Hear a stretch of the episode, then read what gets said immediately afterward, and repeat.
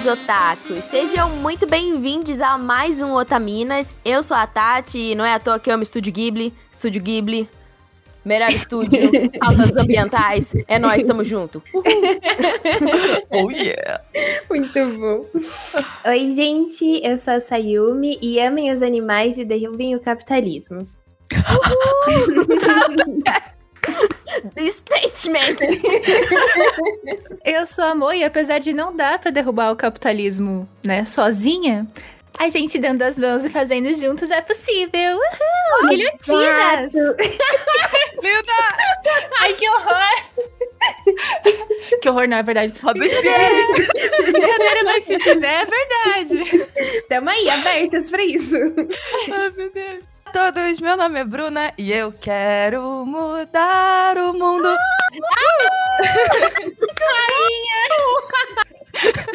Bruna chegou chegando. Nossa, melhor frase de início de todos os tempos.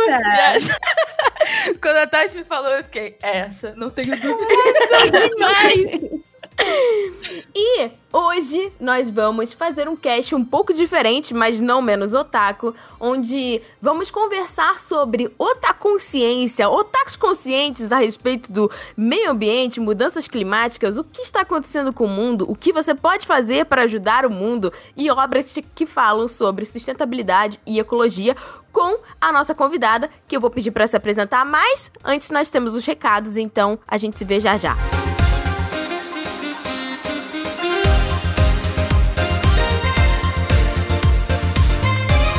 Gente, bem-vindo a mais um Recados. Aqui é a Joe e hoje eu estou em modo standalone aqui para passar rapidinho para deixar os recados para vocês poderem ouvir logo o episódio de hoje que está excelente. Então vou começar falando para vocês irem ouvir também o Anime Crazes, nosso podcast irmão. Vira e mexe tem uma Otamina por lá, a Tati é fixa na equipe, então vale a pena passar por lá e ouvir arroba Anime Crazes em todos os agregadores de podcast e redes sociais. E, se você quiser, você pode ajudar na produção do Otaminas, você pode ajudar o projeto a crescer cada vez mais. A gente tem uma campanha de financiamento contínuo no PicPay e no Apoia-se. E a partir de 5 kawaiis você já ajuda bastante a gente. A partir de 15 kawaiis, você, além de ajudar a gente bastante, você tem acesso vitalício ao grupo do Telegram. Você recebe Otaminutos bimestrais, são pequenos casts de até 30 minutos. E também os mimos da Dona Dolce. São arquivos editáveis para organização Otaku. E para 25 kawaiis ou mais, você tem, além disso tudo, o seu nome lido aqui nos recados e também trimestralmente a gente faz um sorteio de uma arte comissionada com ilustradores. Só que para isso a gente precisa ter um mínimo de 5 apoiadores. Então acessa lá picpay.me/otaminas ou apoia.se/otaminas. E agora eu vou agradecer os lindos que apoiaram a gente com 25 kawaiis ou mais. Muito obrigada, Erasmo Barros, Júlia Menezes, Laura Carvalho, Luan Sauer, Mariana Souza, Simone Sati e Thiago Maia. Muito, muito, muito obrigada pelo apoio, gente. Só lembrando que esses nomes que foram lidos são dos apoiadores que contribuem com valores a partir de 25 kawaiis. E com 15 kawaiis você já pode fazer parte do nosso grupo do Telegram. E todo esse pessoal já está interagindo com a gente lá no Telegram, vai receber um cast extra, já ganhou mimos da Dona Dolce, inclusive sigam elas nas redes sociais, arroba Dona Dolce Loja com dois N's, e eles recebem também o cast antes de todo mundo. Ah, e se você não consegue se comprometer com o um apoio mensal e quer fazer parte do nosso grupinho exclusivo, belo, cheiroso, maravilhoso, gostoso, você pode fazer um pix pra gente, que a gente libera acesso para você. A chave Pix é o e-mail siteanimecrazes@gmail.com e é muito importante que você coloque na info do Pix o seu e-mail e dizer que você apoiou Otaminas, porque sem isso a gente não tem como te identificar e liberar o seu acesso para o grupo. Mas, se você consegue ajudar mensalmente, é só acessar picpay.me otaminas ou apoia.se. E lembrando, de novo, que a partir de 5 kawaiis você já ajuda muito a gente. E se você quiser, você pode mandar um e-mail sobre o tema do programa ou qualquer outro tema que você quiser falar com a gente. Pode escrever para otaminascast@gmail.com. Eu não sei se vocês perceberam, mas a gente mudou o endereço de e-mail. A gente estava com alguns probleminhas no servidor, então para garantir que a gente receba o seu e-mail, manda para otaminascast@gmail.com. E se você quiser que seu e-mail seja lido aqui, sinaliza para a gente, para a gente selecionar e conseguir ler aqui direitinho para vocês. Também, por favor, siga a gente nas redes sociais, Twitter, Facebook e Insta, é tudo Otaminas. Então, bora pro cast, porque esse cast tá muito bacana. Tchau!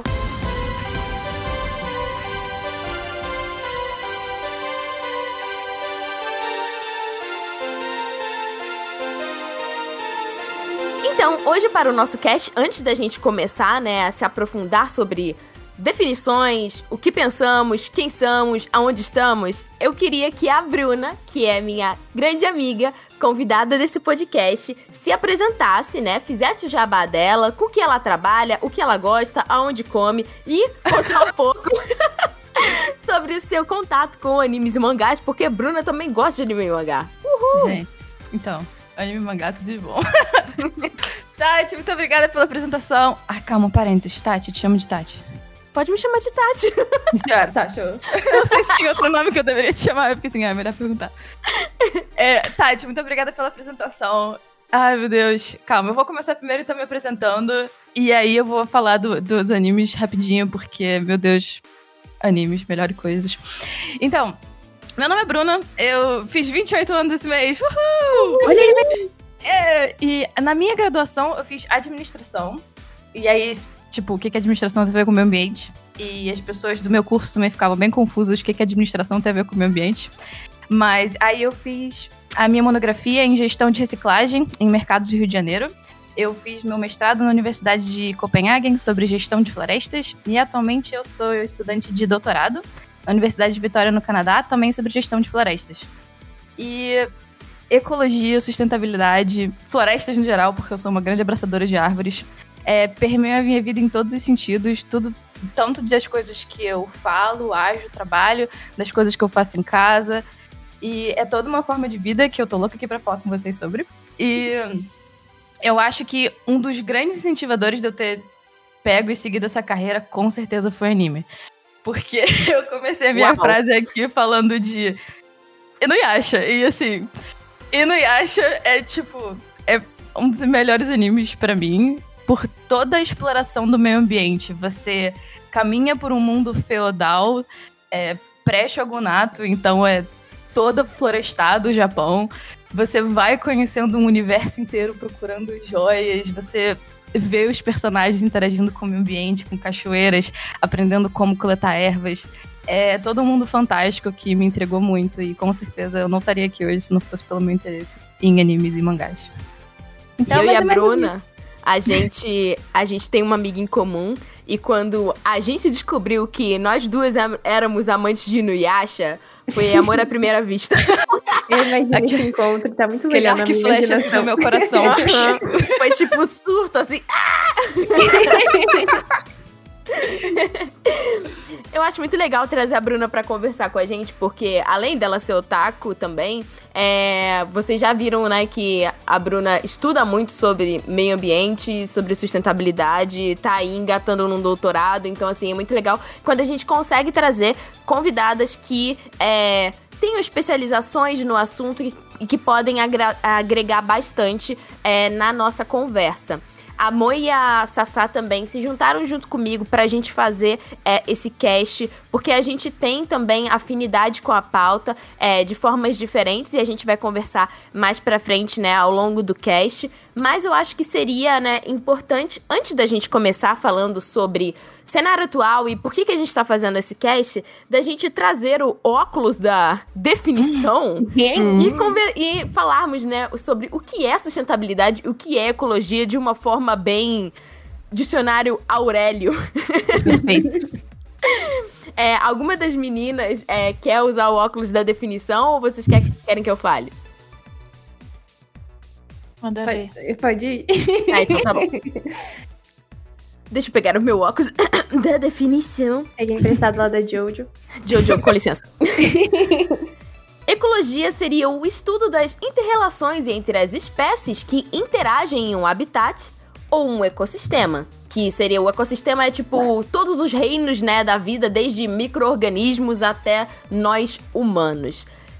E a sustentabilidade seria essa capacidade de cumprir as necessidades do presente sem comprometer essa mesma capacidade em relação às gerações futuras. Então, o conceito de sustentabilidade, ele ele é composto por três pilares, mas tem muitos outros desdobramentos. Esses pilares são econômico, ambiental e social. Então, quando a gente é, diz que tal serviço é sustentável, tal produto é sustentável, é muito importante ter em mente esses três pilares e muitas vezes os três pilares não foram contemplados, às vezes nenhum foi contemplado e nós vamos falar mais sobre isso mais pra frente. Bruna, você gostaria de adicionar alguma coisa a essas definições? Sim, com certeza. Então, só para ilustrar um pouquinho a mais, por exemplo, ecologia, o, o termo que a Tati estava explicando, quando a gente fala de todos os reinos, é que, que, nem a gente estava falando antes. Florestas, oceanos, desertos, tem vida em todo canto do planeta. E com relação à sustentabilidade, a Tati falou. Tem vezes que nenhum dos três pilares é contemplado e você nem entende onde é, onde é que tá vindo essa sustentabilidade. Mas os melhores planos sustentáveis são aqueles que com certeza englobam os três pilares e a gente consegue demonstrar de forma prática como que você vai conseguir fazer dinheiro e melhorar diversas questões sociais, uma vez que você ajuda o meio ambiente a se manter, a se manter sustentável. Então, acho que eu adicionaria mais ou menos isso. É, e porque estamos falando sobre ecologia e sustentabilidade em um podcast otaku. Porque ah. antes de sermos otakus, somos humanas, não é mesmo?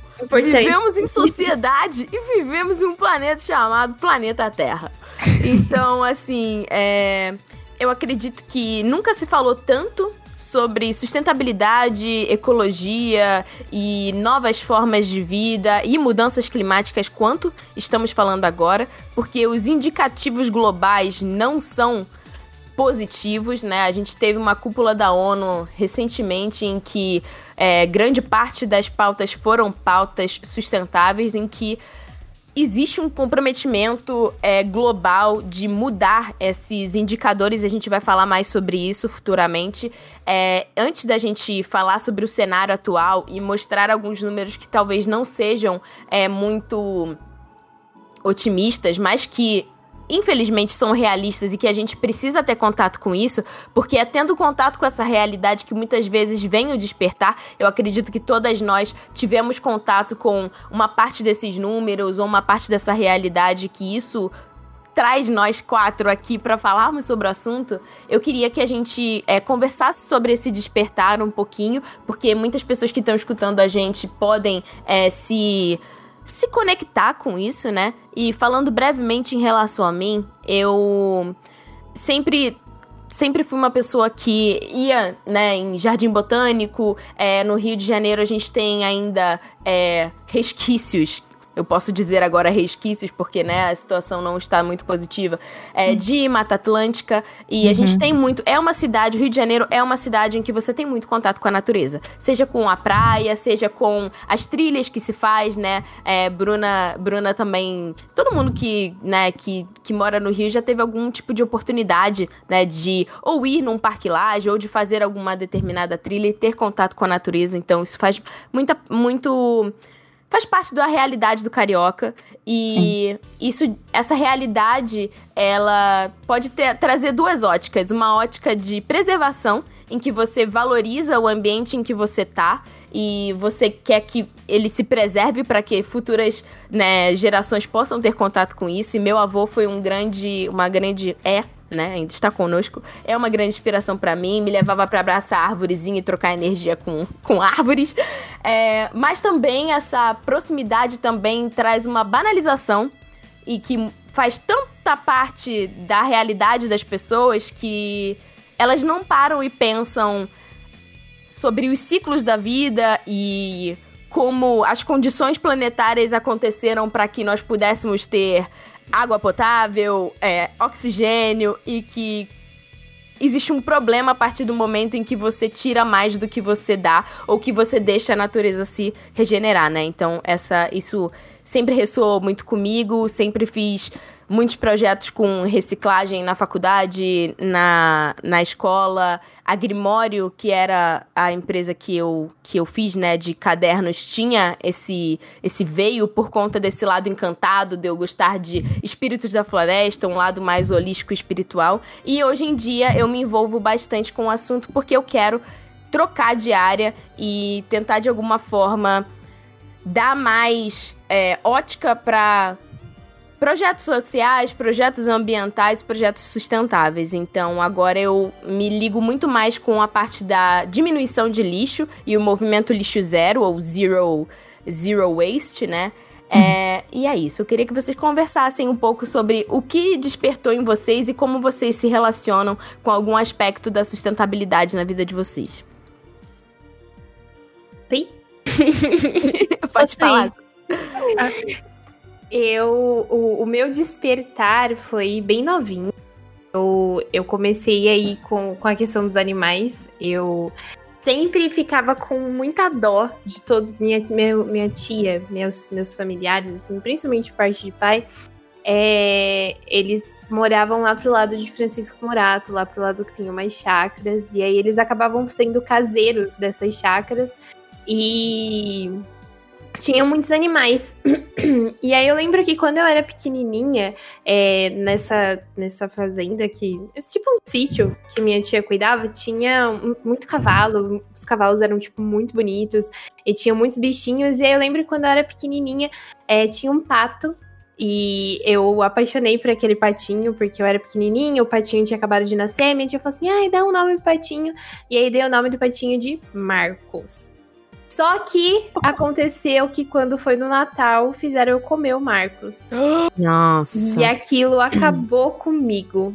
E aí começaram a falar que a vida era assim e que Deus tinha feito os animais pra gente comer. E os meus pais eh, sempre foram muito religiosos, conforme eu fui crescendo, e só foi piorando. E eles falam que é bíblico, que Deus deixou os animais pra gente comer. E aí eu ficava muito indignada com isso. Falando, não, não é possível, como assim? Deus mal maneiro, salvou os animais lá na arca e, tipo, agora ele deixa assim os animais pra gente comer. A gen- o povo matando muitos animais e vinha mais e mais notícias sobre animais em extinção. E aquilo foi me dando nervoso.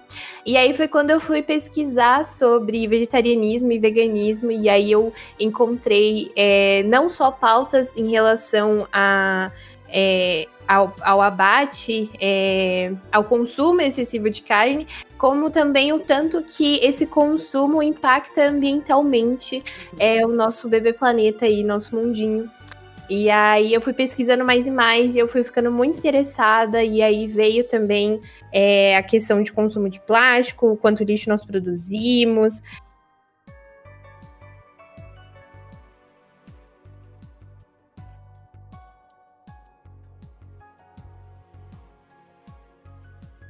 É, usar absorvente por ano. E, e tudo isso foi impactando muito na minha vida. E aí, quando foi ali é, em agosto de 2019, eu virei pra minha mãe e falei: Ó, é, a partir de hoje eu não como mais nenhum tipo de carne. Eu parei assim de uma vez, eu parei de comer tudo. Eu falei: eu ainda não vou é, é, adotar o veganismo por causa que eu sei que, vou, que vai ser uma dificuldade na vida de vocês, entre aspas, porque é, a minha família ela é muito de se reunir, de fazer as coisas, e eles ficavam, ai meu Deus, mas o que você vai comer? E você se reúne com comida, né? É, entendeu? A sociedade em si, Exatamente. né? Comer, as refeições são uma reunião, Aí- um ato social. Aham. Exato. Aí eles sempre ficam nesse medo de tipo, ai, o que que eu vou dar pra você comer? O que que você vai comer? Eu sempre falo pra eles não se preocuparem com, quanto a isso, mas eles se preocu- preocu- preocupam muito. Então eu ainda consumo lácteos. Eu, tipo, principalmente o queijo. O leite eu tô deixando aos poucos. Mas principalmente o queijo ainda é muito presente na minha alimentação, exatamente por conta da minha família, por esse desespero deles de não saberem o que, que vão me dar pra comer. Uhum. Mas eu parei de consumir todo. Eu não como mais nenhum tipo de carne, vai fazer uns dois anos e sobrevivo e não morri. Para as pessoas que acham que vegetarianos e veganos morrem por não comer mais carne, não morremos. Uhum. E, e aí, junto disso, veio também as questões ambientais, é, me, a- me atentar é, a produtos é, que são é, tanto ecológicos, né, é, sustentáveis, mas também não são testados em animais. É, veio também aí eu, eu começar a usar é, absorventes que é, são laváveis, reutilizáveis. Veio também o, como que é? o coletor, que eu também Uhum. queria muito começar a usar, mas a minha mãe às vezes fica meio cri-cri com esse negócio. Além de muitas outras coisas, é, a minha mãe sempre gostou muito de reciclagem. Ela gosta muito, tipo, todo e qualquer é, vidro de plástico a gente guarda, aí a gente é, leva para locais de reciclagem que tem aqui perto de casa. Às vezes passam umas pessoas pegando também. E aí a gente começou a, a se alertar mais a isso e, e, e e tentar produzir menos lixo. E aí, sempre que possível, mesmo eles falando que comer carne é bíblico, eu tô aqui pregando um pouquinho pros meus pais sobre o vegetarianismo e o veganismo para eles. Mas eu posso fazer um comentário rapidinho? Pode, com certeza. É porque a, a entidade de Deus não é necessariamente só a figura católica. Na Índia, Uhum. por exemplo, os deuses valorizam muito as vacas. As vacas são sagradas. Então, Sim. não é necessariamente porque o Deus católico, na visão do Deus católico, botou os bichinhos aqui que a gente tem que comer os bichinhos. Não precisa ser assim. Exatamente. É que os meus pais são, eles são evangélicos, né? Ah, E aí, uhum. é, e aí eles seguem, tipo, eles falam que tem que seguir a Bíblia ali, a fé e fogo, e tem um monte de coisa que eles têm que fazer. E aí foi até engraçado, porque teve uma vez que a gente saiu pra comer. E aí eu, aconteceu que a minha comida demorou mais porque eu tive que co- pedir comida em um outro lugar, por causa que o lugar que eles foram comer não tinha é, cardápio vegetariano. Hum. E aí acabou que eu comi depois de todo mundo, aí foi uma demora, que não sei o quê. E aí o meu pai pegou a Bíblia pra ler pra mim, pra falar que eu tava errada, porque eu tava, não tava comendo os bichos, que Deus tinha deixado os bichos pra gente comer. Ai, E aí, ele lendo lá e eu lá, tipo, ouvindo com toda a paciência do mundo, sou uma pessoa muito paciente. E aí, no, no, no, no meio da leitura dele, tava escrito lá que não poderia com- consumir a carne de porco, que Deus deixou o porco para não comermos. E ele tinha acabado de comer um lanchão com bacon. A hipocrisia! Aí, hipocrisia. nossa, eu falei assim, aí, irmão, qual foi? Esse bacon Você aí." Você comeu esse bacon aí? Tá rapaz. Eu tô tão feliz que ele tava lendo agora. Foi muito prazeroso. Ele nunca mais leu aquela parte pra mim, porque ele continuou ainda Aquela com página foi rasgada. Não, gente, é sério. Os meus pais, às vezes, são meio... Olha, eu, eu falo que eu sou paciente porque eu nunca sur não surtei ainda, não raspei minha cabeça, mas a vontade não faltou. É, desde que eu parei de consumir carne, eles começaram a fazer banha de porco pra cozinhar, porque meu pai viu em algum lugar do WhatsApp dele que, que banha de porco é menos prejudicial à saúde do que óleo de cozinha normal. E aí eles começaram a. ele- Eles pegam é, toicinho de porco e botam na panela e, tipo, aquilo solta uma gordura. E aí eles cozinham com aquela gordura. E aí eu falo pra minha mãe, eu falo assim, ó, é, você não precisa cozinhar pra mim, deixa que eu cozinho. Eu compro óleo se for preciso, mas eu não quero comer comida preparada com isso daqui. Tipo, isso daqui não faz sentido na minha cabeça. aí, Sim. Aí eu falei pro meu pai, putz, olha lá, você- a, a- gordura de porco lá, Deus falou que não pode os porquinhos, veja bem. Aí, nossa, ele nunca mais deu essa parte pra mim também, não. É isso. e você, É, Mo? Pra mim, eu cresci numa chácara, né? É, a gente tinha criação de gansos. ah, é sempre, né? Só, na verdade, a gente não criava pra comer, né? A gente criava pelos ovos. Ah, a ideia dos meus pais na época era justamente vender ovos. A gente tinha o galinheiro, aí depois de um tempo ficaram só os gansos e os marrecos. Então eu cresci ali perto dos, dos bichinhos das aves, brincava com os bichinhos dentro do galinheiro, eu ficava o dia inteiro lá. Oh, bebê. É, ai, muito amor. É, e eu ficava também, brincava com os cachorros. Então, assim, a minha companhia durante 10 anos da minha infância era esse ambiente. Era eu subindo em árvore, é, tendo contato com fruto, tendo contato com animais. E isso era muito importante pra mim. Ah, depois que eu me mudei pra casa onde eu moro hoje, foi um processo bem traumático, porque imagina você tá num ambiente em que tudo é verde pra você vindo pra um ambiente em que é um quarto fechado. é, e, e você não tem nenhum contato com nada, com a natureza, nada. E até hoje eu sinto muita falta. É, para mim é bem desgastante, assim, o ambiente, digamos, da cidade, entre aspas, porque meio que eu ainda tô morando no, num lugar que é perto de onde eu tava morando antes. Mas não tem esse contato, né? Apesar de ter um parque por perto, é diferente de ter esse contato Uhum. diário. Ah, então sempre foi muito próximo de mim, né? Meus pais também sempre foram muito conscientes E como é, meus pais, assim, é, eles vinham de família muito pobre e trabalhadora, a gente. É, eles lutavam muito pra gente conseguir juntar dinheiro, então nada do que a gente tinha em casa era excesso. A gente sempre é, cuidou muito bem das nossas coisas, porque elas tinham que durar anos, né? Uhum. E até hoje, assim, eu sou um, um pouco acumuladora, porque justamente tem esse pensamento de, ah, isso aqui ainda está bom, não tenho por que me desfazer disso, né? Uh, uhum. Tem uh, recentemente só que tem roupas da minha infância, assim, que eu tava usando. Ainda cabia, tipo, do, do período do ensino médio, só que cabia em mim, mas eram roupas que estavam mais antigas e que não correspondiam a quem eu sou hoje.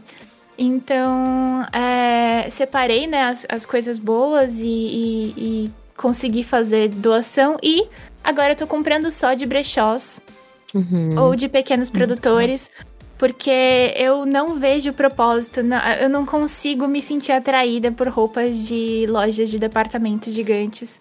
Porque um que é, tem todo um processo, né, que envolve essa confecção de roupas. Uh, e dois, essas roupas nem ficam bem na gente, gente. Uhum. O corte delas é terrível, elas não são para um corpo de verdade de pessoa. É realmente uma produção em massa. Então, conhecendo mais da indústria têxtil, porque eu tive contato com cosplay, eu comecei a costurar. Conhecendo mais da indústria têxtil, sabendo que ela é uma indústria que polui muito também, que é uma das que mais polui no mundo.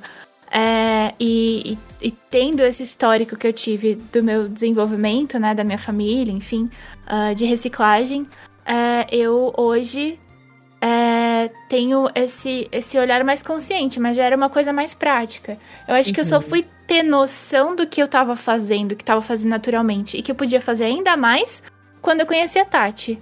Que a gente saiu, eu lembro muito claramente, você tirou da sua bolsinha um conjuntinho de talheres. Uhum. Uh, Aí eu fiquei, ah, Tatiana, você é um gênio, porque eu não podia pensar nisso antes. Então eu comecei a carregar comigo e conjunto de talheres e mudando os meus hábitos e, e, e procurando, é, até no mesmo, mesmo no meio do cosplay, é, reaproveitar esses materiais todos que eu juntei durante a vida, que ainda estavam bons, para dar um novo uso para eles.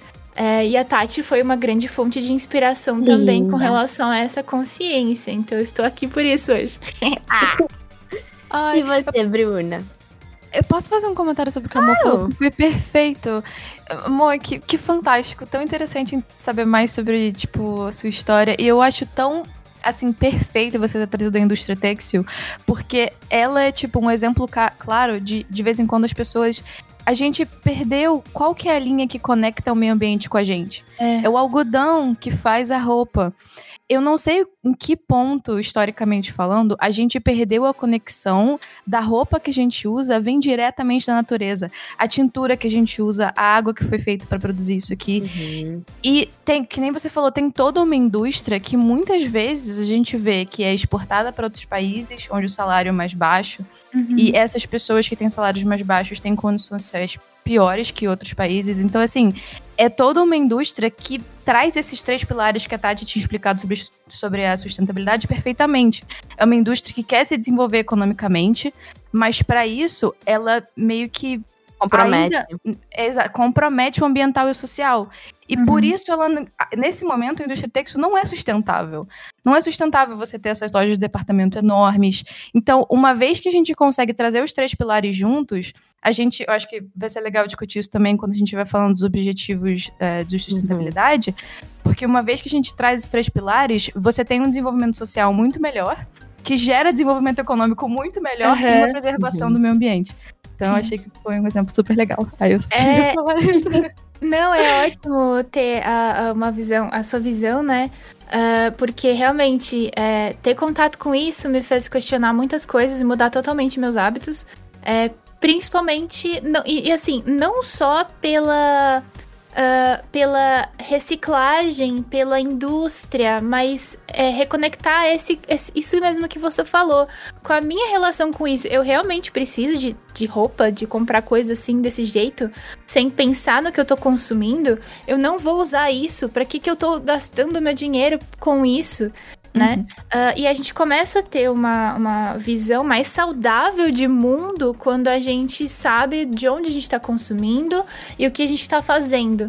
Porque realmente, é, às vezes a gente acaba só seguindo a onda do que estão empurrando a gente para fazer, né? E a gente é Uhum. mais do que só trabalhar para pagar conta e comprar roupa, né, gente? É, um piloto automático, né? É, Aí a nossa casa acaba ficando toda zoneada, que a gente tem Ai, pra botar sim. coisa. Não, não- isso não é saudável. Mas, ai, eu fico com medo de eu falar muito, porque eu amo. Assim, eu, eu, tipo, na verdade, eu queria. Eu, ah, eu posso falar isso, é ótimo falar isso. Pode falar. Eu queria tatuar um tronco de árvore na- nas costas do meu, do do meu pescoço.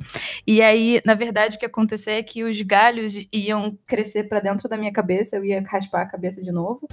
E é como se, tipo, tivesse uma árvore crescendo pra minha cabeça. Então, tipo assim. Ai, meu Deus, eu fico com medo de parecer louca, mas. Não, É Você está no ambiente seguro. É porque árvores, elas são fontes de vida. E eu falo isso no sentido de, tipo, se a gente não tivesse florestas, a gente não teria água que. As florestas que captam a água da chuva que a gente bebe.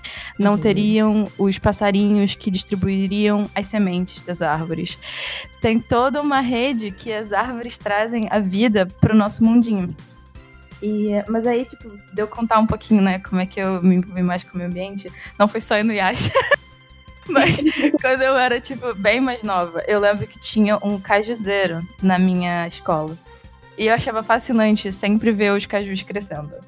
E, tipo, teve uma vez que tinha um caju lindo e eu ficava olhando para aquele caju e fiquei assim: vou pegar você, vou pegar você, senhor cajuzinho. e aí eu não conseguia, eu era muito pequena. Aí eu pedi pra minha professora, ela pegou o caju pra mim, Deliana, eu lembro dela, muito boa professora. E eu levei pra casa e eu lembro que a minha família inteira ficou muito feliz. Ela falou, Bruna, você traz esse caju pra casa, vamos fazer um suco de caju e tal. Eu, ai meu Deus. Esse foi o dia que eu descobri que eu detestava caju. Não, a ironia. a ironia. Mas o caju era lindo, eu adoro castanha de caju, aquele topinho. Ah, é maravilhoso. Mas foi um momento tão legal, foi tão tipo. Eu senti, tipo, que eu fiz alguma coisa pra família. Eu fiz um suco de caju, sabe? Foi muito legal. E eu tive, assim, nossa, eu sinto que eu tive um privilégio fantástico, porque a minha avó, ela morava em Teresópolis, que é uma cidade no interior do Rio de Janeiro, na região Uhum. serrana. E ela tinha uma casa lá e tinha uma horta. E eu passava o dia inteiro ca- cavucando a terra. E eu adorava encontrar as minhocas. E eu ficava, olha as minhocas. E elas ficavam se mexendo na minha mão. E eu ficava, meu Deus, isso é vida, sabe? Que fantástico. E aí eu ajudava a minha avó a coletar as coisinhas da horta.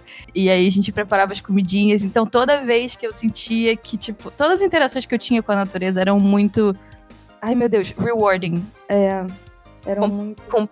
Compensadoras? Ah, Com- é, recompensadoras. gratificante. Gratificantes. Isso. Eram muito. é, Todas as interações que eu tinha com a natureza eram muito gratificantes. E parecia que era um ambiente que não pedia nada em troca.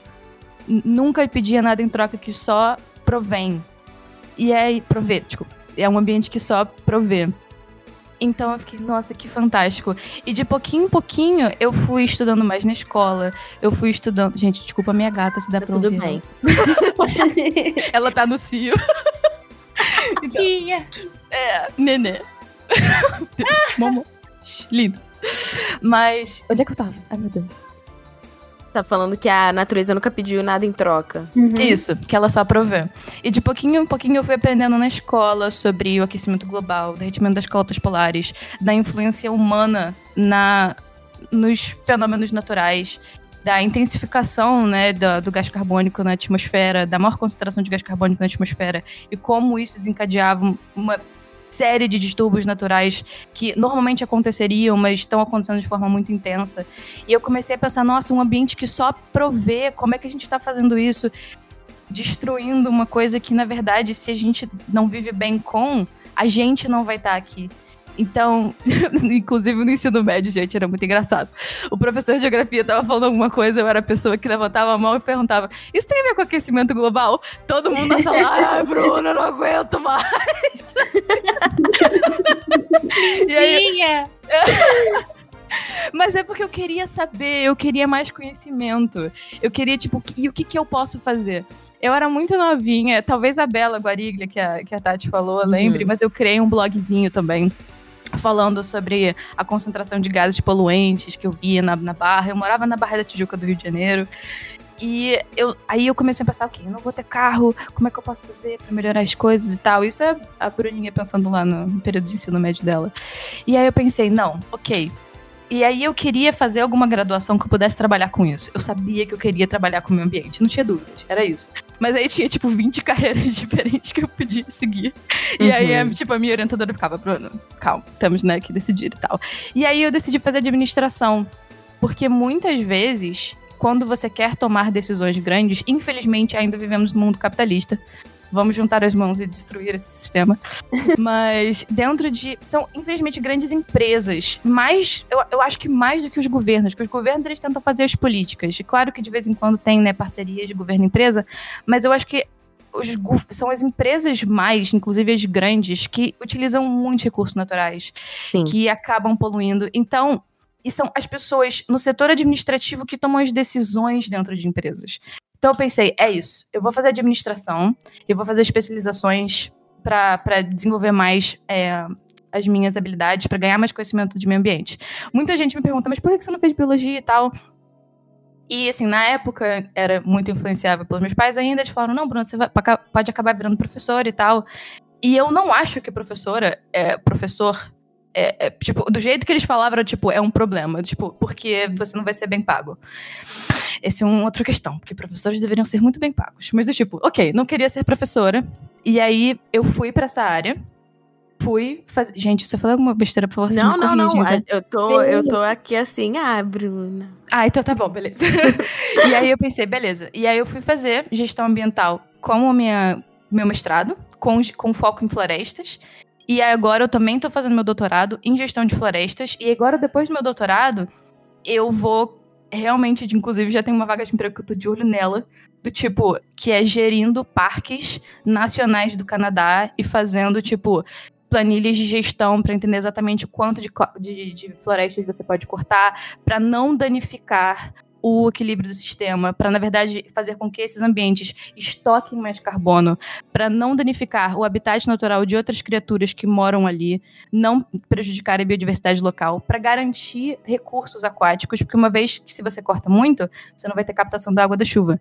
Então era assim. E aí, uma vez que eu me vejo aqui, eu fico feliz, porque eu tô tipo, yes, mas gente, dá muito trabalho.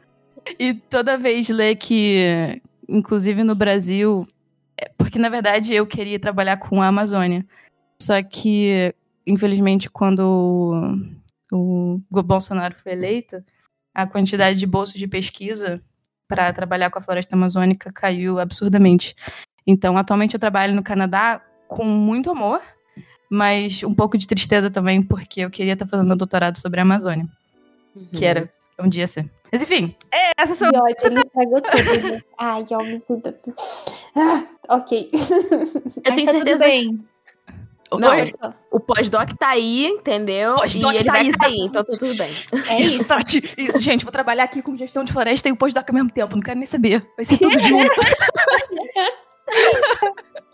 Eu acho que foi muito legal a gente. É, não é tipo eu gosto muito do termo alinhar expectativas, mas na verdade é alinhar histórias de vida. Porque quando a gente alinha histórias de vida, a gente. A gente já sabia que a gente ia ter muitas coisas em comum, mas você encontra força na história da outra pessoa e inspiração uhum. também. Uhum. É, e muita gente pode estar escutando esse cast, tipo, cara, eu queria fazer uma diferença, eu queria trabalhar com isso, não sei como trabalhar com isso. Se você, tipo tiver dúvida, quiser alguma ajuda, manda um e-mail pro podcast taminas.com.br. É, a Bruna não falou, mas eu vou falar aqui antes isso, da gente isso, entrar isso. no. No eu ia cast, perguntar isso agora. Exatamente. Quando eu falo jabá, Bruna, por que você não falou do seu canal do YouTube? Porque eu queria dar o um espaço, entendeu? Eu não queria parecer que eu tava aqui tentando fazer um vídeo mulher. Ai, meu Deus.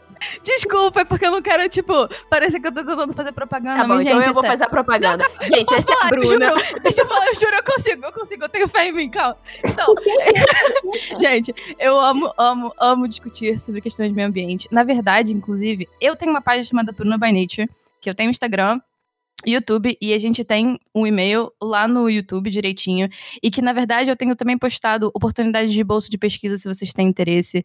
Eu adoro falar sobre o meio ambiente, então vocês podem mandar mensagem a qualquer hora. E se tiver dúvida sobre qualquer coisa que eu falei aqui, é sério, eu sou super feliz em conversar sobre, porque Inscreve que no canal da Bruna, por favor. Yes, Vai ter o link aqui no post, tá? Bruna by Nature, YouTube. Bruna by Nature, yes. E essa parada que eu mais gosto, inclusive desse podcast maravilhoso, eu não agradeci no início, que feio. Muito obrigada por terem me convidado, porque eu sinto que é assim que, sabe, a gente cresce trocando com o outro. Então, muito obrigada por esse convite maravilhoso e por poder divulgar um pouquinho aqui mais do meu trabalho também. Maravilhosa. Eu vou fazer o seguinte, gente. A gente tem uma série de dados e, assim, eu acho que vai ser muito cansativo ficar metralhando todo mundo com dados a respeito do cenário atual em relação à emissão de gás carbônico, desmatamento, é, a questão da reciclagem, energia renovável, os animais em extinção, a questão dos agrotóxicos e doenças. Então, assim, é, a gente vai acabar falando um pouco sobre isso, mas o cenário, todo mundo já sabe, tá cansado de saber, a menos as pessoas que são negacionistas e falam que aquecimento global não existe. Mas, Ai, enfim, não estou dialogando Agora com você que vive no mundo da lua. É, Ah, A esse pode gente- virar um Pokémon. Toda vez que eu escuto isso, puta merda. Nossa. Mas é, a gente já tá cansado de saber e é, ainda mais na pandemia em que a gente teve um número de incêndios criminosos. Ah, um número de incêndios gigantes, principalmente em relação ao Pantanal, mas também em relação à Amazônia. É, a gente nunca teve tanto desmatamento e tanta queimada, que tem muita relação com o agronegócio, e mais pra frente a Bruna pode é, falar um pouco a respeito disso, a Amor também, que acompanha bastante a causa indígena, mas é, a situação, ela se agravou, sim, é, principalmente por conta de é, políticas governamentais, é, incentivos e subsídios, né? Os subsídios nada mais são do que incentivos é, fiscais, enfim, em relação a empresas e ao agronegócio, e empresas que têm relação com esse desmatamento. É, o Brasil, em relação à reciclagem, a gente vai falar mais um pouquinho sobre isso quando a gente fizer um paralelo entre Brasil e Japão, porque eu acho que é interessante, afinal, muitas pessoas têm interesse na cultura japonesa e é, isso acaba se refletindo em animes e mangás que consome. O Brasil, ele tem é, é, uma tendência de crescimento da reciclagem, principalmente em relação ao reciclamento, a reciclar, reciclamento, a reciclagem de alumínio, né? É, e assim, a gente tem essa questão da reciclagem da, do alumínio por conta do valor, né, do, do alumínio é, ser mais vantajoso em relação a outros materiais, como papel, vidro, e também por conta da desigualdade social do nosso país, em que a gente tem muitas pessoas em situação de rua que acabam encontrando uma fonte de renda nesse tipo de trabalho de reciclagem. A gente tem muitas cooperativas também de reciclagem, inclusive uma cooperativa é, chamada Kataki, que tem, né, ligação com várias cooperativas e várias pessoas que trabalham com reciclagem, mas isso é, né, a gente fala assim, não, o Brasil recicla pra caramba. Calma, não é simplesmente nós reciclamos pra caramba, existem muitos do- desdobramentos. Eu tinha comentado, né, que minha monografia de, de graduação né, de administração tinha sido sobre reciclagem no Brasil. É, o Brasil, ele é incrível na reciclagem de alumínio, pelos motivos que a, que a Tati falou. E, assim, das 60, 63 milhões de toneladas de lixo produzido ao ano no Brasil, 30% disso pode ser reciclado. E só 3% realmente é. Então são mais de 17 milhões de toneladas de lixo com potencial de retorno ao ciclo produtivo que são desperdiçados. Então, assim, é muito louco em pensar que a gente recicla 98% do nosso alumínio. Mas isso representa, tipo, 3% de tudo que pode ser reciclado. Sim. Então, assim, é muito louco pensar a quantidade de lixo. Pô, assim, o Brasil, ele é um país continental. Então é muito louco pensar na. Esses são, são dados, tá, gente? Pra, se vocês quiserem saber, dos registros da Associação Brasileira de Supermercados de 2014, a Braz. Se tiverem dados novos, por favor, me atualizem. Esses são os dados que eu tenho no momento. E a gente é tipo uma reação em cadeia, porque quando a gente fala de desmatamento, a gente também fala de fauna em extinção, porque é meio óbvio, né? Se você acaba com o habitat, fora os animais que morrem na hora em relação aos incêndios, você tá acabando com a fonte de alimento e você faz um desbalanço, né? Naquele habitat e em todo aquele ciclo de vida. Se você é, mata uma espécie que alimenta uma outra espécie, você vai criar esse desbalanço, né? Então a gente tem. Ai, Galera assistiu o Rei Leão. O Mufasa fala que não pode sair caçando desenfreadamente. Isso. Senão vai cagar tudo a Pedra do Rei. Vocês viram o que aconteceu quando o Scar saiu caçando tudo sem ter um- uma medida ali, entendeu? Todo mundo ficou É sem comida. isso. Exato. Assistam Rei Leão. Rei Leão é mais político do que vocês imaginam. Perfeito. É perfeito. E é muito triste porque, sei lá, essa semana que a gente tá gravando o cast, saiu que a espécie que inspirou o desenho do pica-pau entrou em extinção. Então, cara, todos É. os dias a gente é informado de alguma espécie que entrou em extinção. E a presença do homem e o desmatamento e a invasão desses habitats de forma desenfreada faz com que esse tipo de coisa aconteça e continue acontecendo, né?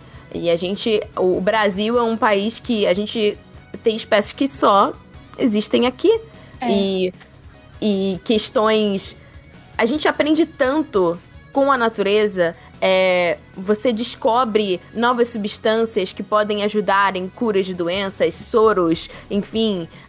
A gente aprende demais com as plantas e os animais que tem aqui e mui- muitas dessas espécies que entram em extinção, a gente a gente nunca vai ter né, contato com elas. E essa conexão que a humanidade tinha com a natureza e com o que a natureza provém é, foi cortada propositalmente, né? Porque se você pode, se você tá satisfeito com a sua vida e com as coisas que você que você tem, por que você compraria algo de uma empresa, né? É, porque você daria dinheiro para uma outra estrutura. Então existe toda uma, uma, uma questão é, que é puramente econômica é, de quem é dono né, dessas empresas, pra gente não, não, não reconhecer isso, pra gente não ter esse contato, pra gente não valorizar essa cultura. E por isso que a gente tem também é, questões muito delicadas com relação às causas indígenas, com a pauta dos povos indígenas, que é Uhum. não só a preservação da natureza, mas é pela vida dessas pessoas também. Porque é, esse território, né, que tem toda a questão do território, mas tem toda a questão cultural dessa vivência desse povo. Que a gente, né, eu, eu não sou representante da, da- de nenhuma pauta indígena, eu não sou indígena, eu sou uma mulher branca, mas eu tento ser consciente, estar a parte, a par, né, dessa, ah, dessa questão justamente por uma questão de responsabilidade. Porque a gente tem uma responsabilidade social com esses grupos. Conhecê-los, assim, e ouvi-los é o mínimo. É, porque, né, a gente vive numa sociedade que é muito desigual. Ah, e aí ver que os ministros se encontraram com a Greta Thunberg no mesmo período em que tinha 6 mil indígenas acampados na frente do. Conta do marco temporal. É, por causa do marco temporal que coloca em risco a vida desses povos e toda a região em que eles moram e que só são preservadas por causa desses povos indígenas que lá habitam. É assim, de uma. de uma violência absurda, sabe? É quando a gente tem a resposta aqui, né? Mas é realmente uma, uma questão de ganância. E eu sei que é, foi vendida a pauta da, da ecologia e desse, desse cuidado para as pessoas como algo até cafona, né? Quando a gente fala algumas palavras, eu acho que as pessoas até estranham e já é, deixam de ouvir, porque durante o período que isso estava em pauta, nos anos 90, começo dos anos 2000, é, foi feita uma propaganda muito grande contra essas manifestações. ah, justamente por conta da, da progressão da- da das indústrias mesmo. E aí a gente ouve as pessoas falando de, de abraçar a árvore e acha que é ridículo, mas Uhum. é, isso, isso é importante da gente desconstruir. É por que isso seria ridículo? A pessoa estar ok em viver num ambiente natural. sabe? É como, se, fosse, como se a pessoa fosse tipo hippie doidão, lelé da É. cuca, que tá ali cheio de ácido abraçando árvore. né? Porque isso seria ruim, né? Porque isso é, seria ruim a gente pensar em preservar espécies que estão entrando em extinção. É, sabe? É, é difícil. Quando a gente para pra analisar é, e entender como as coisas funcionam, me diz, faz realmente sentido desmatar a Amazônia pra criar gado pra exportar pro exterior enquanto o povo fica com fome no próprio país? quando não tem pessoas tra para trabalhar em terras que estão abandonadas em outros lugares também, só porque os donos dessas terras não estão dando é, uso para essas terras, para plantio. Sabe-se lá por quê? Então, é, quando a gente para para entender como funciona mesmo a indústria do agronegócio, como fun funciona é, a indústria econômica no geral, assim, as a produção industrial, é, não tem como desver, assim. Eu não, não sei como alguém consegue saber disso, como isso funciona, e ainda assim falar, não, tem que desmatar mesmo. Não, e quando você, tipo, vê todos os desdobramentos, é, por exemplo, em relação também ao agronegócio, a questão dos agrotóxicos, É, que assim, a gente não tem mais noção do que a gente consome e do que é colocado na água que a gente consome, na comida que a gente consome. É, E assim, já aqui no Brasil já, já, já tem casos filmados de ele- desses pequenos aviões que jogam agrotóxico jogando um material que é cancerígeno em aldeias, sabe? Em pequenas comunidades não existe, tipo, uma regulamentação realmente séria em relação a isso. E quanto mais você estuda sobre, e quanto mais você vê que existem, se não existisse nenhuma alternativa, mas existem alternativas sustentáveis em relação a agrotóxicos que, que não têm relação a componentes químicos, ou que na verdade tem relação a componentes bioquímicos, em que você faz um estudo em que existem determinadas bactérias que podem ajudar é, positivamente aquele habitat e fazer um controle de pragas natural. Existem determinadas espécies que, se você faz uma introdução, é, como que diz, quando você tem uma. Ah, ai meu Deus. Reintrodução de espécie? É, não uma reintrodução de espécie, é quando você. monitorada. Quando você faz uma, uma introdução de uma espécie monitorada, estudada daquele ambiente, que aquilo não vai criar um desequilíbrio, que existe uma afinidade entre aquela espécie e o habitat, e que aquela espécie de inseto pode ajudar a diminuir uma praga assim assado. Existem pessoas que, e pesquisas de vidas sobre alternativas a agrotóxicos outros tipos de componentes químicos que não são os componentes que são usados hoje e que quando você vai ver a história dos agrotóxicos, você vê que na verdade são sobras, né, de guerras. São substâncias que iam ser usadas para guerras entre países e que sobraram e que tiveram que ser porque, né, a pessoa não pode perder o lucro dela, tiveram que ter um novo uso e, e aí você cria uma normalização em volta disso. E pronto, tá aí instaurado. Então, assim, ah, por que, que a gente tem tantas pessoas com câncer mundialmente? Tipo, da onde que tá vindo esse tipo de, de, de infecção? Existem já diversos estudos, mas as pessoas, elas, elas perdem o contato. E elas perdem o contato com o alimento, elas perdem o contato com a terra. E outro dia uma pessoa estava conversando comigo ela falou: Ah, eu passei a plantar as coisas no meu jardim e eu acredito que você plantar a sua própria comida é um ato político. E eu concordo. Com certeza. Sim. E, e aquilo, é, o consumo animal, é, do jeito que ele é hoje também, ele é extremamente violento. É, eu, eu compreendo o consumo animal, é, sei lá, em, em, é, povos tradicionais, em povos indígenas, porque isso faz parte da cultura e da vivência e da sobrevivência desses povos. É, é respeitoso com relação à natureza e aos animais. É, do mesmo jeito que é, na, ca- na família da minha avó, eles criavam animais e, e era para consumo. Porque era o único jeito deles, deles consumirem carne naquela época Aham. né? Então eu acho que quando a gente fala de consumo consciente, também é relacionado a isso. Quer consumir carne, seja responsável por essa vida ah, e de alguma forma, né? É, a gente né, vai consumir carne, cria o animal, é, tenha esse respeito por essa vida. Eu lembro que minha mãe fala que ela via a minha avó rezando pela vida dos, dos bichinhos, que eles matavam para consumo, porque ela estava sendo grata àquela refeição. E hoje a gente pede um iFood sem nem pensar o que, que a gente tá pedindo, o que, que a gente tá comendo. Da onde que vem aquele, é. aquele alimento, uhum. como... A Tati, a Tati falou também dos agrotóxicos, mas tem muitas fontes de energia que são sustentáveis, é, energia, energias renováveis e também é, produtos que são orgânicos e que são... Uh, como é que se diz? Quando ele é quando ele se dissolve na terra, tipo plástico. Biodegradável. Biodegradável. Uhum. Muitos produtos que já, já tem muitas tecnologias de produtos biodegradáveis, de plásticos, mas as empresas não querem investir. Porque para eles é muito mais barato produzir com plástico do jeito que é e ainda é, e é muito mais lucrativo, né?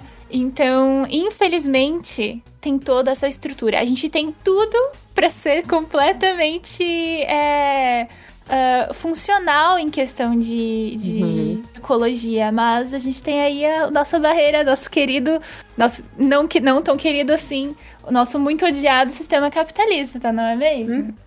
E para e só pra, pra galera que, que fica bolada quando a gente fala critica o capitalismo, todas nós pesquisamos e, e, são questões políticas que são complexas, mas a gente convida vocês a de fato conhecer um pouco mais e pesquisar em outras fontes uh, como de fato funcionam essas indústrias. Assim, é, realmente é um desafio.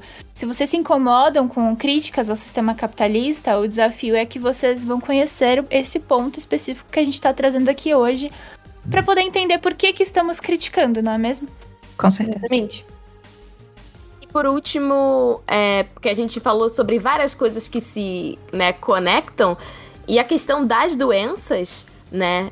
Muitas das doenças estão relacionadas a saneamento ambiental inadequado né? E aqui no Brasil a gente tem é, um marco muito grande em relação a isso, né? É, muitas pessoas não têm acesso a saneamento básico, é, muitas doenças que a gente já tem cura, a gente já tem vacina, a gente já tem é, tratamentos e muitas pessoas ainda morrem ano a ano por conta desse problema de saneamento ambiental. E essa questão, né, do esgoto, é, e já existem muitos estudos em relação a isso também. Existe uma coisa chamada bio, biodigestor, em que você pode até mesmo gerar energia com dejetos humanos. É, existe todo um estudo em relação a isso e a gente. É aquilo, né? A gente vive agora em apartamentos, a gente se desconectou, a gente não sabe para onde vai o que a gente faz no banheiro, é, a gente não sabe para onde vai a água que a gente usa nas descargas loucamente. Então, se a gente tem um mínimo de contato com alternativas e coisas que a gente pode fazer diferente, é, a gente consegue. Ah, como eu posso dizer? A gente consegue ter mais contato com essas realidades e realmente ajudar. Existe um projeto muito bacana. Eu vou colocar ele, ele nos, nos links, que são mulheres que fazem banheiros para mulheres que vivem em situações de pobreza extrema e que não têm acesso à água. Banheiros secos. Existem diversas alternativas. Então, assim, tem muita gente em muitos lugares, e principalmente aqui no Brasil, tentando fazer a diferença com vários tipos de instituições e iniciativas que tendem a conectar o social, o econômico e o. Caceta? Pera aí que a última palavra surgiu. Ambiental. E o ambiental.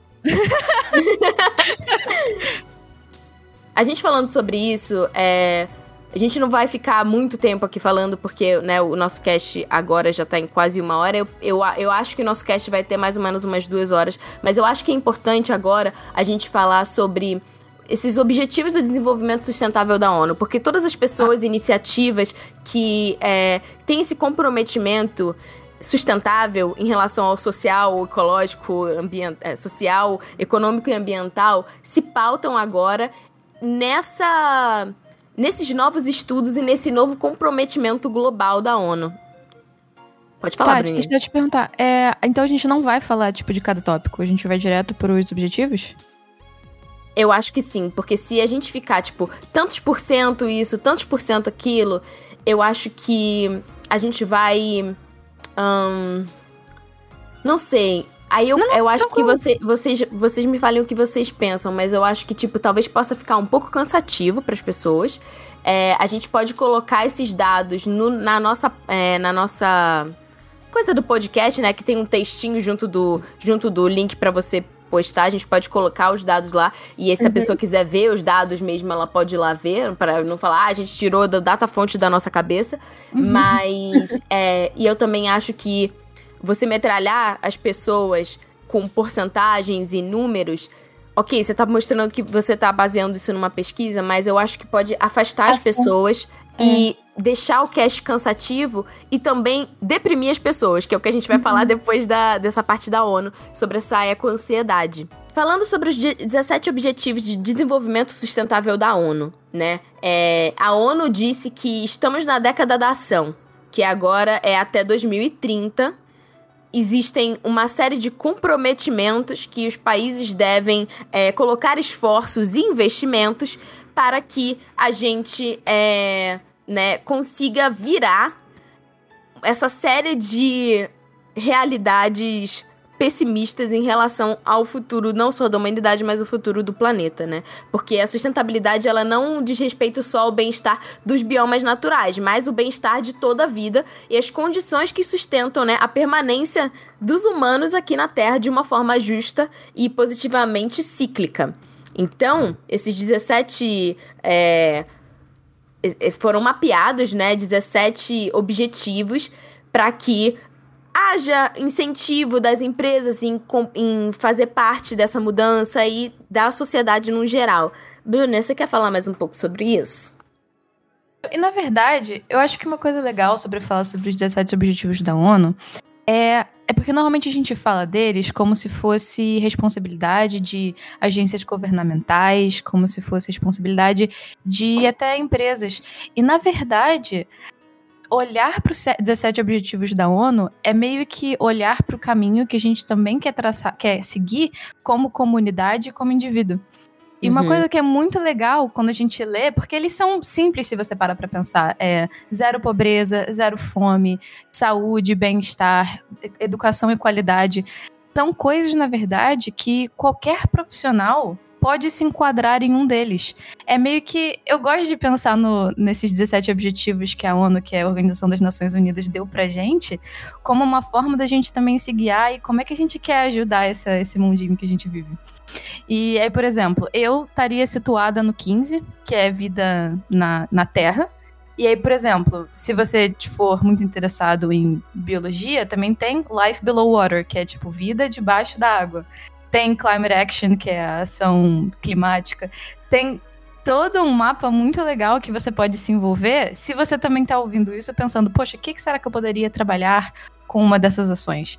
E tem diversas empresas de voluntariado também que você pode trabalhar com hoje em dia, que é super legal. Inclusive, tipo, é, falar online sobre as coisas. Esses podcasts incrível que vocês estão gravando. É uma forma fantástica de poder, tipo, ok, como vamos, como podemos ajudar? Então, acho que essa é uma coisa legal que eu queria falar sobre. Que quando eu era mais nova, eu olhava isso como se fosse, nossa, olha o que as grandes organizações estão fazendo. E hoje em dia, eu penso, nossa, olha o que nós podemos fazer. Eu acho que essa Porque, é uma... na verdade, é, quando a gente pensa, não, é, isso é papel das organizações governamentais e das empresas. Mas quando você é, escolhe viver com propósito e você escolhe que a próxima geração tem que ter é, um futuro. Quando você tem filhos, você fala, meu Deus, e agora? O que, que vai ser dos meus filhos? Ou independentemente de você ter filhos, é, você... eu tenho uma sobrinha, priminho mais novo, irmão mais novo. Isso, exatamente. Um amigo que você ama de paixão. Sim, exatamente, entendeu? Você, você para e pensa, é, você como ser humano e você vivendo em comunidade, você também é, consegue fazer a sua diferença, mas você também consegue fazer a diferença boicotando Hum. empresas que não fazem a diferença. Exatamente. Você como consumidor é aquela aquela máxima do as pessoas sentem quando sentem no bolso. As empresas vão sentir quando elas sentirem no bolso. E a sustentabilidade, ah, uma coisa de riponga que quer a paz mundial. A sustentabilidade tem se mostrado muito lucrativa para as empresas. Porque quando você analisa a sua organização e você consegue perceber pontos em que você desperdiça água, é, pontos em que você, é, na verdade, está tirando da natureza. E se você tivesse colocando mais, você teria mais lucro em uma colheita ou qualquer coisa do gênero. As empresas agora estão começando a ver que a sustentabilidade também traz lucro. E, infelizmente, é, a gente não tem muito tempo de mundo para não entrar nessa área, essa era de mudança, essa década de ação, sem as empresas estarem do nosso lado. Então, sim, as empresas vão fazer isso para obterem lucro.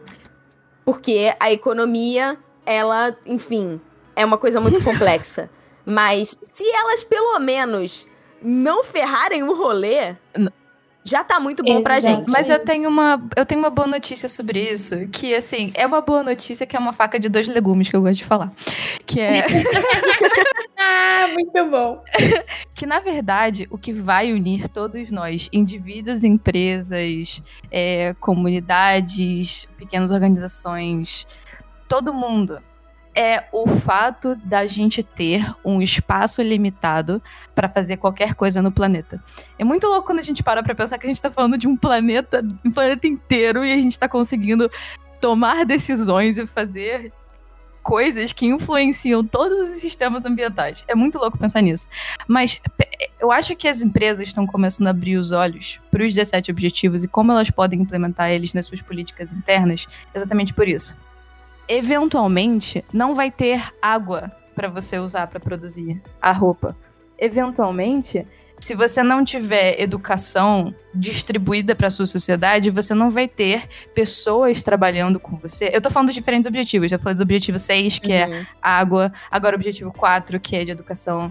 Você não vai ter pessoas que tenham a capacidade de gerir a sua empresa. Se você ainda tem pessoas passando fome e pobreza, de novo, você não vai ter como desenvolver a sua empresa. Isso que eu tô querendo dizer do tipo, ao passo que a sociedade, que nós como sociedade também aumentamos em número, que de pouquinho em pouquinho a gente vê que tem 7 bilhões de pessoas, daqui a pouco vai ter 8 bilhões de pessoas.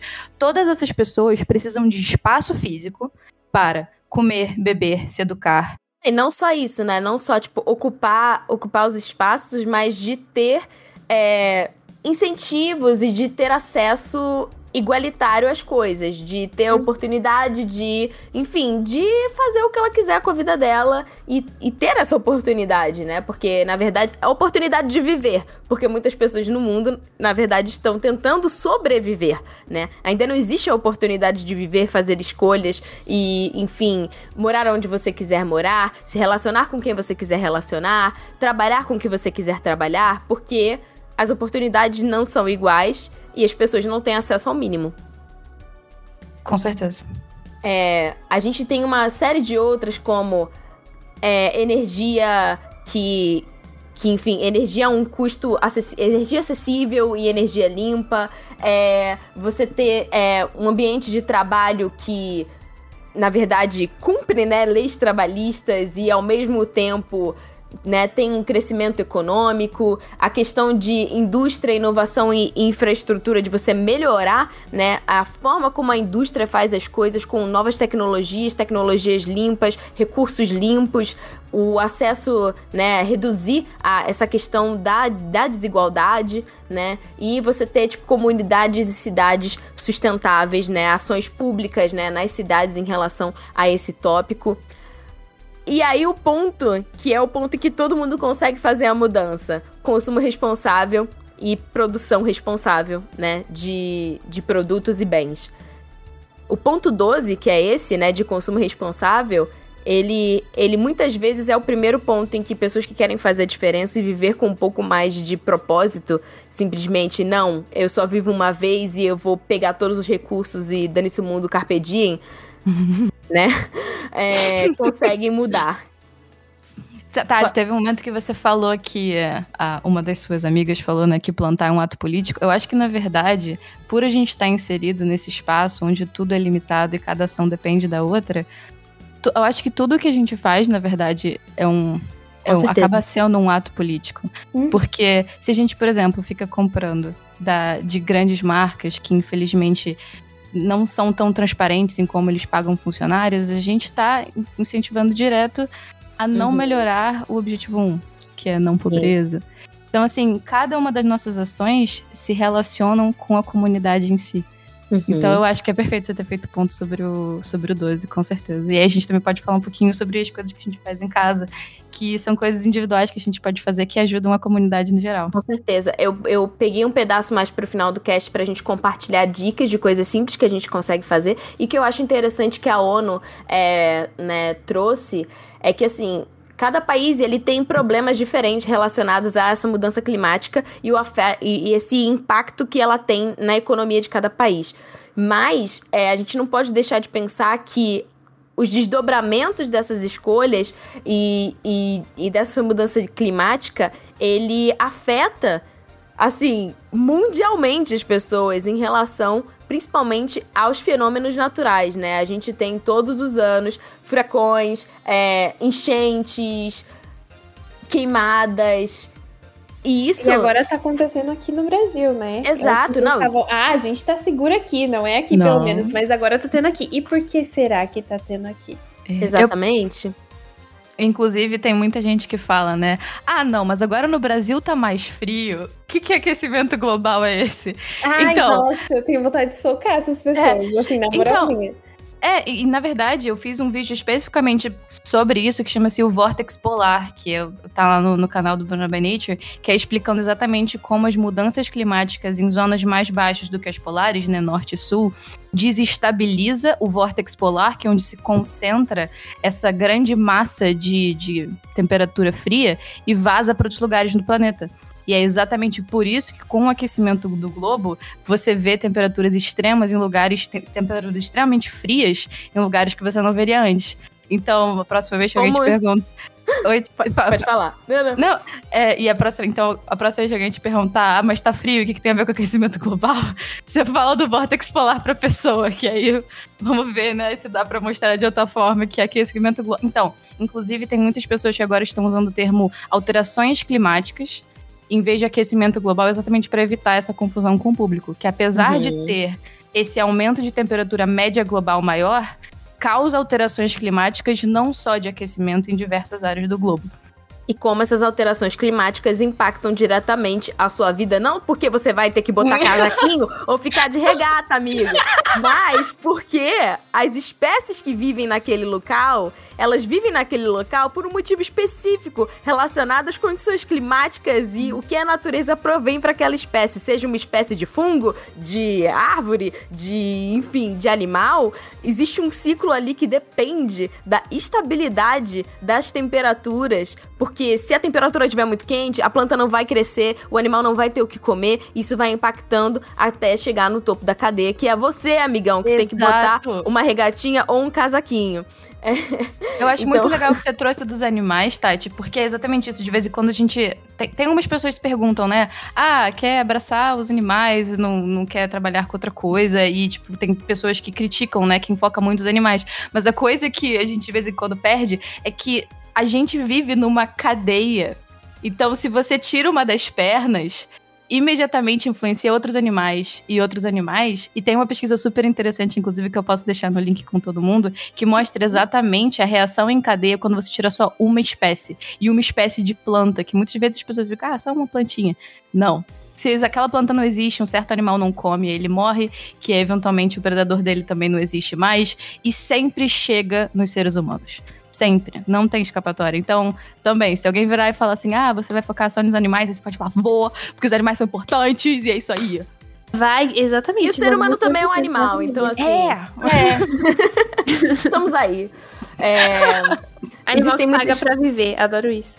Existem yes. muitas é, pesquisas em relação a o que. E por, por isso que essa é a década da mudança, porque a gente precisa diminuir essas emissões de gases e diminuir é, a forma como a gente está se relacionando com o meio ambiente e com as pessoas, porque, né, a gente tem toda essa questão de se você aumenta a temperatura global, qual que é? Já existem vários cenários previstos, né? Então, se você se a nossa temperatura global aumentar em mais um grau, você pode, por exemplo, acabar com os corais do mundo. E o Exato. que os corais impactam na vida marinha, o que a vida marinha impacta. Então, assim, a gente tá querendo dizer que é tudo uma reação em cadeia. E sim, você que tá aí pedindo iFood, vendo Netflix de boa no seu sábado, vai ser impactado em algum momento. Então seria bom a gente começar a conversar sobre isso. Sem Mas os corais, desculpa, sem os corais não tem o japonês do iFood. Os corais são os lugares onde os peixinhos se reproduzem. Exato. Ó, E É. aliás, assistam. um- Se você tiver guts, né? Se você tiver é, condições psicológicas para assistir, existe um documentário chamado Seaspiracy na Netflix que fala muito sobre é, como a gente se relaciona com a vida marinha e o que a gente consome. Mas e agora, Otaminas? Eu estou aqui escutando esse podcast, querendo fazer parte da mudança, tendo um colapso porque o mundo vai acabar e quem sou eu no meio desse monte de mudanças climáticas e o que eu posso fazer e eu não consigo abraçar o mundo. Vamos conversar sobre eco-ansiedade. Calma, Importante. o mundo não vai acabar! A, a gente tá tentando você fazer com que ele sofrer não acabe, vai dar sofrimento certo. infinito. Você vai sofrer um sofrimento infinito, pior do que o fogo do inferno que te ensinaram a temer, porém, não vai acabar. Boa, tá ajudando. A Bruna tem um vídeo no canal dela que fala é, especificamente sobre ansiedade em relação a plástico, mas eu acho, né, Bruna, que a gente pode falar sobre. É tão engraçado chamar de Bruna, porque eu sempre chamo de Bruninha, mas tudo bem. É, É, não é Bruna. Bruna. É, mas é. eu acho que a gente pode falar assim sobre, é, sobre essa eco-ansiedade em relação ao cenário global como um todo, né? A gente nunca teve tantas notícias em relação a mudanças climáticas e tanta gente ficando mal. Inclusive, a gente estava conversando no grupo do Otaminas e a Jojo falou: eu li essa pauta e, assim, eu acho ela muito necessária, mas só de falar sobre esse assunto eu já fico extremamente deprimida é, de não conseguir vislumbrar um futuro. E eu acho que a gente precisa falar sobre isso. Com certeza. Eu acho que o que vem assim na cabeça, a primeira coisa quando eu penso em eco- eco-ansiedade é. Assim, incapacidade, né? Tipo, o que que eu, aqui, ouvindo esse podcast, que eu posso fazer? Assim, eu achei perfeita uma observação aqui na pauta que é não dá pra abraçar o mundo, isso é verdade. Mas assim, eu vou falar uma coisa clichê, mas é só porque eu realmente sinto isso no fundo do meu coração, que é se a gente der as mãos, dá pra abraçar o mundo sim. Então, assim, que fofo. uma... mas é real. É tipo assim, se você tá numa empresa e você quer trabalhar com sustentabilidade, ou se você não tá nem na área ainda, vai, cutuca lá o cara que lida com a área de sustentabilidade e fala: Eu quero me voluntariar ajudar no que eu puder aqui dentro. Se você quer criar um projeto incrível de encadernação, que nem a Grimório, e fazer, reutilizar papéis e fazer cadernos, faça isso. Se você quer. Ah, Tati, caderneira. Sim, Se exatamente. fazer cadernos e doar para escolas públicas para incentivar a educação, faça isso. Então, assim, tudo que você pode. Assim, cada pequena ação é uma ação importante. Tem muita gente hoje em dia que, de vez em quando, quando eu falo isso pra elas, elas sentem uma responsabilidade muito grande e ficam tristes. E eu entendo isso. Mas, assim, não tenta levar isso como tipo, ai, o mundo vai acabar se eu não fizer isso. Não, mas é do tipo, o mundo vai ser um lugar melhor se a gente fizer. Porque isso, na verdade, eu acho que dá um incentivo em vez de puxar a gente por trás. E eu acho que foi excelente a Tati ter trazido o, o problema do plástico. Tá, já posso falar um pouquinho do vídeo? Pode? Então, o plástico é exatamente isso pra mim. É aquela mão que tá assim puxando o meu casaco, que eu tô correndo assim mais rápido que eu, que eu posso, e o plástico tá lá assim, ah, eu não vou sair da sua vida. e é insuportável, gente, porque o plástico, ele é um material semi-indestrutível. Ele é usado pra fazer carro, ele é usado pra fazer avião, ele é usado pra embalar banana. E eu tô, gente, como assim? Isso não faz o menor sentido. Então eu acho que foi perfeito. Não sei se foi Mão ou a Sayumi que, trazeram, que trouxeram um ponto sobre existe ainda muito lobby de, de plástico ser usado. Isso é muito verdade. Sim. Porque de pouquinho em pouquinho a gente também vê empresas petroleiras, porque ah, um dos principais né, componentes do plástico é o petróleo. Que inclusive é a gasolina que a gente consome no nosso carro, um dos grandes influenciadores da maior concentração de gás carbônico na atmosfera. Eles ainda querem muito que a gente use plástico. é um material muito bom. E, gente, vou ser sincera, plástico não é o problema. O problema é como a gente usa o plástico. Plástico é necessário. É necessário para a gente ter segurança nos carros, até carros elétricos. É necessário para a gente ter nos aviões, os aviões que inclusive podem usar energia renovável. O problema é ter esses uso único, é ter esses que vão, infelizmente, nos nossos absorventes, que uma vez que é jogado fora, se decompõe na natureza e volta na nossa comida. E aí eu uhum. fico assim, ai. O bom. se decompor, na verdade, é, é, é é, partido em micropartículas Isso. de plástico que vão pra água e que o peixe come e que você acaba comendo. Isso. E aí a boa notícia que eu queria dar outra também, que é aquela faca de dois legumes, é que a gente já tá comendo plástico. Já é, tipo, mostrado National Geographic Report, o, é, desculpa, o, o relatório do National Geographic mostrando que a gente já come mais ou menos um cartão de crédito plástico por semana. Então é uma coisa que você não tem que tipo, Olha. ficar é. Essa e você não tem boa... minha prisão de ventre. É. a notícia boa é do tipo que você não tem que ficar ansioso se vai acontecer, já tá acontecendo, entendeu? Então, se, se a gente tá ah. no tópico de ansiedade, não vou ficar chateado por isso. Olha, Bruna, eu não queria dizer nada, mas. Né, por favor, me diz. Por favor, me diz. Me diz tudo. É, não foi muito animador, não. mas, é, mas, então, eu acho que isso é tipo, eu tento falar brincando, mas é, é tipo, a parada é. Como é, que, como é que eu posso transformar isso numa coisa animadora? As empresas estão vendo isso. Pronto. As empresas estão vendo isso. Alguém tá e fazendo alguma coisa. Exato. E agora, as empresas petroleiras, elas não têm mais para onde fugir com relação à argumentação sobre consequências plásticas. Não tem mais, entendeu? Então, assim, já tá no nosso organismo. Então, é, talvez seja. Eu devia ter explicado melhor assim, me perdoe se eu, não, se eu não falei melhor da primeira vez. Mas é só porque, tipo, agora que isso já tá acontecendo, é claro que a gente sempre quer evitar. Mas agora que tá assim, a gente, eu tô vendo muito mais empresas, pelo menos aqui no Canadá, onde eu tô morando agora, transformando essas sacolas plásticas em sacolas que realmente são biodegradáveis. Ainda tem muita empresa que fica chamando de oxibiodegradável, que na verdade só se transforma em microplástico mais rápido.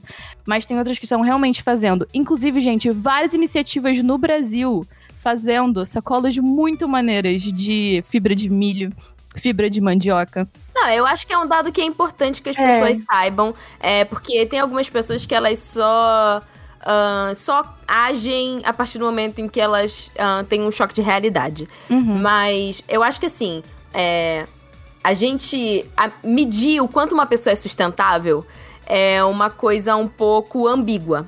Uhum. Porque cada pessoa tem um estilo de vida e, a, e, o acesso que as pessoas têm a determinados produtos e serviços é, é muito diferente, né? uhum. né? Então, assim, é, a, hoje em dia a gente vive um paradigma é, que me perturba um pouco, assim. É, produtos que são orgânicos e sustentáveis são muito mais caros do que produtos que não são. Né? Então, pessoas que conseguem ter acesso a uma alimentação saudável, é, muitas das vezes conseguem ter acesso porque têm mais poder econômico, né? Uhum. É, quando na verdade, se você isso, mas é, essa é a questão. As coisas podem mudar, né? Existem projetos muito legais, inclusive um projeto chamado Favela Orgânica, em que existem muitas, comuni muitas é, associações de moradores em comunidades que estão fazendo hortas orgânicas. É, e existe uma rotatividade de pessoas ali da comunidade que cuidam e as pessoas da comunidade podem pegar os alimentos de graça. Então, uhum. assim, existe uma mudança de paradigma a partir do momento em que a gente começa a aprender a ter controle sobre o nosso alimento, sobre as coisas que a gente consome, sobre quem está produzindo aquilo, e a gente começa a ter uma troca, né, em relação à comunidade que a gente vive e beleza, eu ajudo nisso, eu ajudo nisso e as pessoas começam a ter acesso a muitos lugares. O MST, aliás, faz um trabalho hum. incrível em relação a isso. Existe muito preconceito é, de pessoas que não sabem como o movimento é, ajuda em relação a diminuir a pobreza e a fome. É, o MST especificamente, é, inclusive recentemente numa manifestação eles distribuíram mais de 700 cestas, né, de alimentos orgânicos gratuitamente para os manifestantes. Uh, e 700 cestas de alimentos orgânicos é muita coisa. Que Né? Uh, então, eu acho, eu acho que assim, a gente precisa entender um pouco melhor como isso funciona. O MST, o Movimento do Sem Terra, é, é, uma, é uma organização social ah, que visa levar trabalho e moradia para trabalhadores em terras que estão desocupadas. O MST e o MTST não invadem casas de pessoas que estão morando nas casas. Eles não invadem casas de pessoas que moram de aluguel ou de pessoas que têm pequenos, pequenos bens. Eles invadem terras e. Ou não invadem, não invadem, né? Ocupam. O termo é ocupar. Porque essas terras, elas estão completamente abandonadas. É, as pessoas que são donas dessas terras, às vezes de- deixam hectares, hec- hectares e hectares abandonados completamente, sem nenhum uso. E ainda assim, né?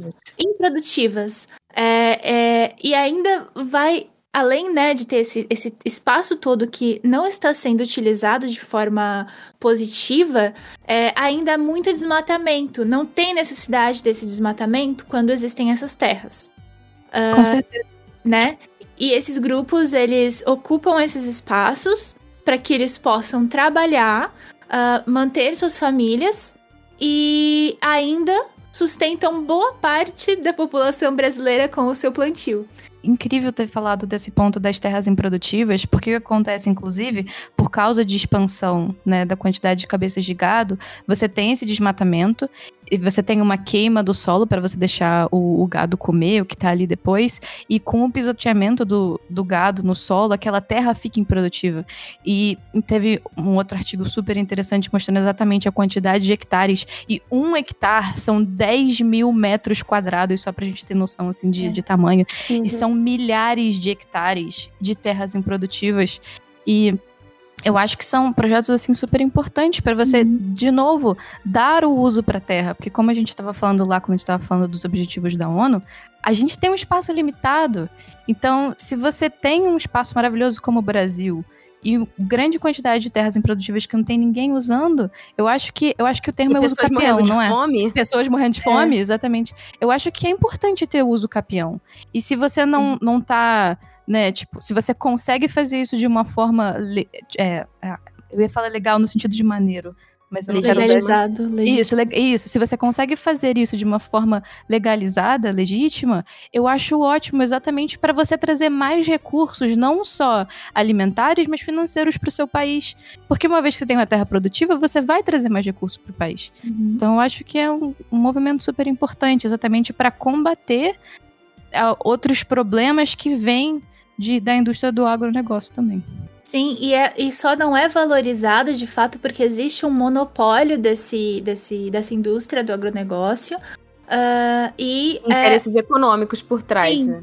E o Uhum. movimento dos trabalhadores é, de fato, o movimento dos trabalhadores, né? Então existe essa desvalorização da mão de obra, é, porque realmente não querem investir nessa mão de obra, não querem pagar esses trabalhadores, nem manter essas pessoas ah, de forma justa, né? Hum. E isso em vários níveis. Eu comentei do movimento dos trabalhadores sem teto também, porque os movimentos andam bastante juntos. Mas é basicamente a mesma história, que tem prédios gigantescos em São Paulo que estão abandonados há décadas e os donos desses prédios estão devendo dinheiro para o Estado e ainda assim esses prédios continuam abandonados, eles não são é, recuperados, não são transformados em moradia quando há uma ascensão de moradores de rua é, na cidade de São Paulo, mais por agora. exemplo. É, É. principalmente agora. Então, é, esse tipo de coisa não, não se fala sobre isso e existe uma criminalização desses grupos justamente para que a gente não tenha acesso a essa informação. Porque depois que E nem você empatia conhece. por essas pessoas, né? Exato, porque depois que você conhece, não tem como você discordar. Eu cheguei a visitar um assentamento ah, já, já visitei, ah, e as pessoas elas só querem trabalhar e viver co- e comer e viver com as famílias delas em paz, entendeu? Ah, de forma alguma é uma, uma questão gananciosa, de forma alguma está retirando de outras pessoas para que essas pessoas, né, tenham seu sustento. Não. É, então, é, convido vocês a conhecerem, inclusive, mais dos movimentos, acompanhar nas redes sociais, que eles têm feito um trabalho bem legal de divulgação. É, e a mesma questão de, de quilombos e de comunidades indígenas e retomadas. É, são territórios que é, são territórios produtivos para essas comunidades, muitas vezes produtivos para as cidades ao, ao, ao redor, porque essas pessoas estão produzindo nessa terra. Essa terra ela não é dada de graça para as pessoas ficarem sem fazer nada lá. As pessoas trabalham muito todos os dias é, e são parte importante da economia é, dessas regiões. Então é importante lembrar disso também quando a gente fala de ecologia, quando a gente fala de sustentabilidade. Com Porque justamente, né, a gente estava falando dos três pilares, econômico, social e ambiental. Mas caso você seja uma pessoa curiosa, você queira uh, talvez medir um pouco do seu estilo de vida, até para você repensar algumas escolhas e, não sei, às vezes a pessoa quer ver o quanto ela consome, você pode, existe uma coisa chamada medidor de pegada de carbono. Pegada de carbono é a marca que você deixa no planeta a partir do seu estilo de vida, a partir do momento em que você é, precisa utilizar combustíveis fósseis, você come carne, é, você, enfim, tem carro, anda de avião, você, enfim. É, existe uma forma, muitas vezes, eu, no início desse curso que eu tô fazendo no Gaia Education, que é sobre design sustentável, eu achava que por eu já ter feito uma série de novas escolhas na minha vida, a minha pegada de carbono ia ser menor. E na verdade, não. Então, é uma forma também da gente não se acomodar, às vezes, por deixar de fazer determinada coisa. É e você ver novas formas do que você pode fazer. Ainda sobre essa questão da terra, é, eu recomendo que vocês estudem sobre permacultura, que como uhum. eu já uhum. disse, se você parar para estudar e você ver o que pessoas no mundo inteiro estão fazendo e já fazem desde os anos 50, 60 e já alertam sobre essas mudanças e sobre alternativas, porque como eu disse antes, se a gente não tivesse alternativas, tudo bem, mas a gente tem alternativas. E a principal alternativa delas é ter acesso ao conhecimento e descobrir essas alternativas e como outras pessoas estão fazendo para que a gente consiga usufruir da terra de uma forma mais consciente. A gente. É... E eu só queria adicionar uma coisa. Porque eu acho que a gente tá falando muitas coisas e a gente, né, tem ali algumas sugestões e, e, e coisas que a gente tem feito mas a gente começa aos pouquinhos, viu, gente? Uhum. É, tem uma pressão muito grande, né? Como a Bruna comentou, a gente se sente pressionada, não sabe por onde começar, acha que vai ser impossível. Mas é aos pouquinhos mesmo que a gente vai fazendo essas escolhas. É você recusar canudos e. Você não, você não precisa de canudos plásticos? É recusar os canudos e usar um canudo uh, que você mesmo leva na sua bolsa. É usar uhum. talheres que você que você carrega, né? Carregar talheres que são reutilizáveis e não usar talheres de plástico. As Isso. medidas são pequenas, dá é. para você fazer algumas coisas. E conforme Sim. você vai fazendo, comigo começou bem pequeno também. E conforme você vai fazendo as coisas, você vai vendo que é possível, isso se torna um hábito e você se torna uhum. apto a fazer novas escolhas que às vezes é, vão ser um pouco mais ousadas. É, uhum. e aí aos poucos a gente vai se envolvendo mais profundamente nisso, né? Sim. Então vai também de cada um. É, em, você vai encontrar algo que vai, vai de encontro com o seu estilo de vida, né? uhum. né? Uh, a gente fica muito receoso de é, entrar em qualquer situação ou até de se envolver sim, com certos mesmo. movimentos sociais Uhum. Mas isso tudo, assim, aos poucos a gente vai conhecendo, a gente vai se sentindo mais à vontade, vai encontrando outras pessoas e podendo falar mais sobre também. Uhum. A gente se sente meio incapaz, né? Acho que foi a Bruna que falou isso. Que uhum. às vezes a gente pensa, tipo, ah, nossa, eu sou uma pessoa no meio de tantas outras, vou estar tá fazendo, tipo, uma coisa e eu vou estar tá fazendo diferença, até parece, mas faz sim, faz muita diferença. Da mesma forma como uma atitude ruim, entre aspas, faz diferença ambiental, uma atitude boa também faz. Com toda certeza. E eu queria, inclusive, adicionar nesse ponto, porque eu acho que uma coisa que assim, o brasileiro perdeu um pouquinho a esperança ultimamente é com o voto. E uhum. se existe uma decisão mais importante sobre como você quer que a sociedade se forme, eu acho que não tem uma decisão mais importante do que o voto. é muito importante a gente pesquisar, não importa se a gente acha que o candidato pode não ganhar. Deixa isso para segundo turno. Procura no primeiro turno um candidato que se represente você, represente as causas que você quer. Isso é uma atitude individual que foi lutada por anos para a gente ter essa democracia e é um ato muito importante individual que a gente pode ter para mudar muita coisa. É um voto que determina se aquela pessoa vai entrar ou sair. Então, assim, muitas vezes a gente pensa que um ato individual é um ato único, talvez não seja tão importante, mas isso não é verdade. Então, assim, por exemplo, se você troca a gasolina do seu carro por álcool, já é, não sei, 30 litros de gasolina que você não vai mais emitir gás carbônico para a atmosfera, porque álcool tem um ciclo de produção que uma vez que ele cresce de novo, ele restoca o carbono. Então, assim, não, eu sei que muitas vezes a gente fica, tem muitas, né, muitos discursos. O que que importa? A o grande, as pessoas grandes, a grande quantidade de pessoas tomando decisão, ou eu aqui? E eu vou ser sincera, durante meu mestrado, nem os professores tinham uma resposta para essa pergunta. É uma, é uma discussão em andamento. Então, se é em andamento, ninguém sabe. O que significa que importa. Porque não tem uma resposta certa. Então, isso importa, e importa muito. Então, acho que os pontos aqui que as meninas estão fazendo é perfeito.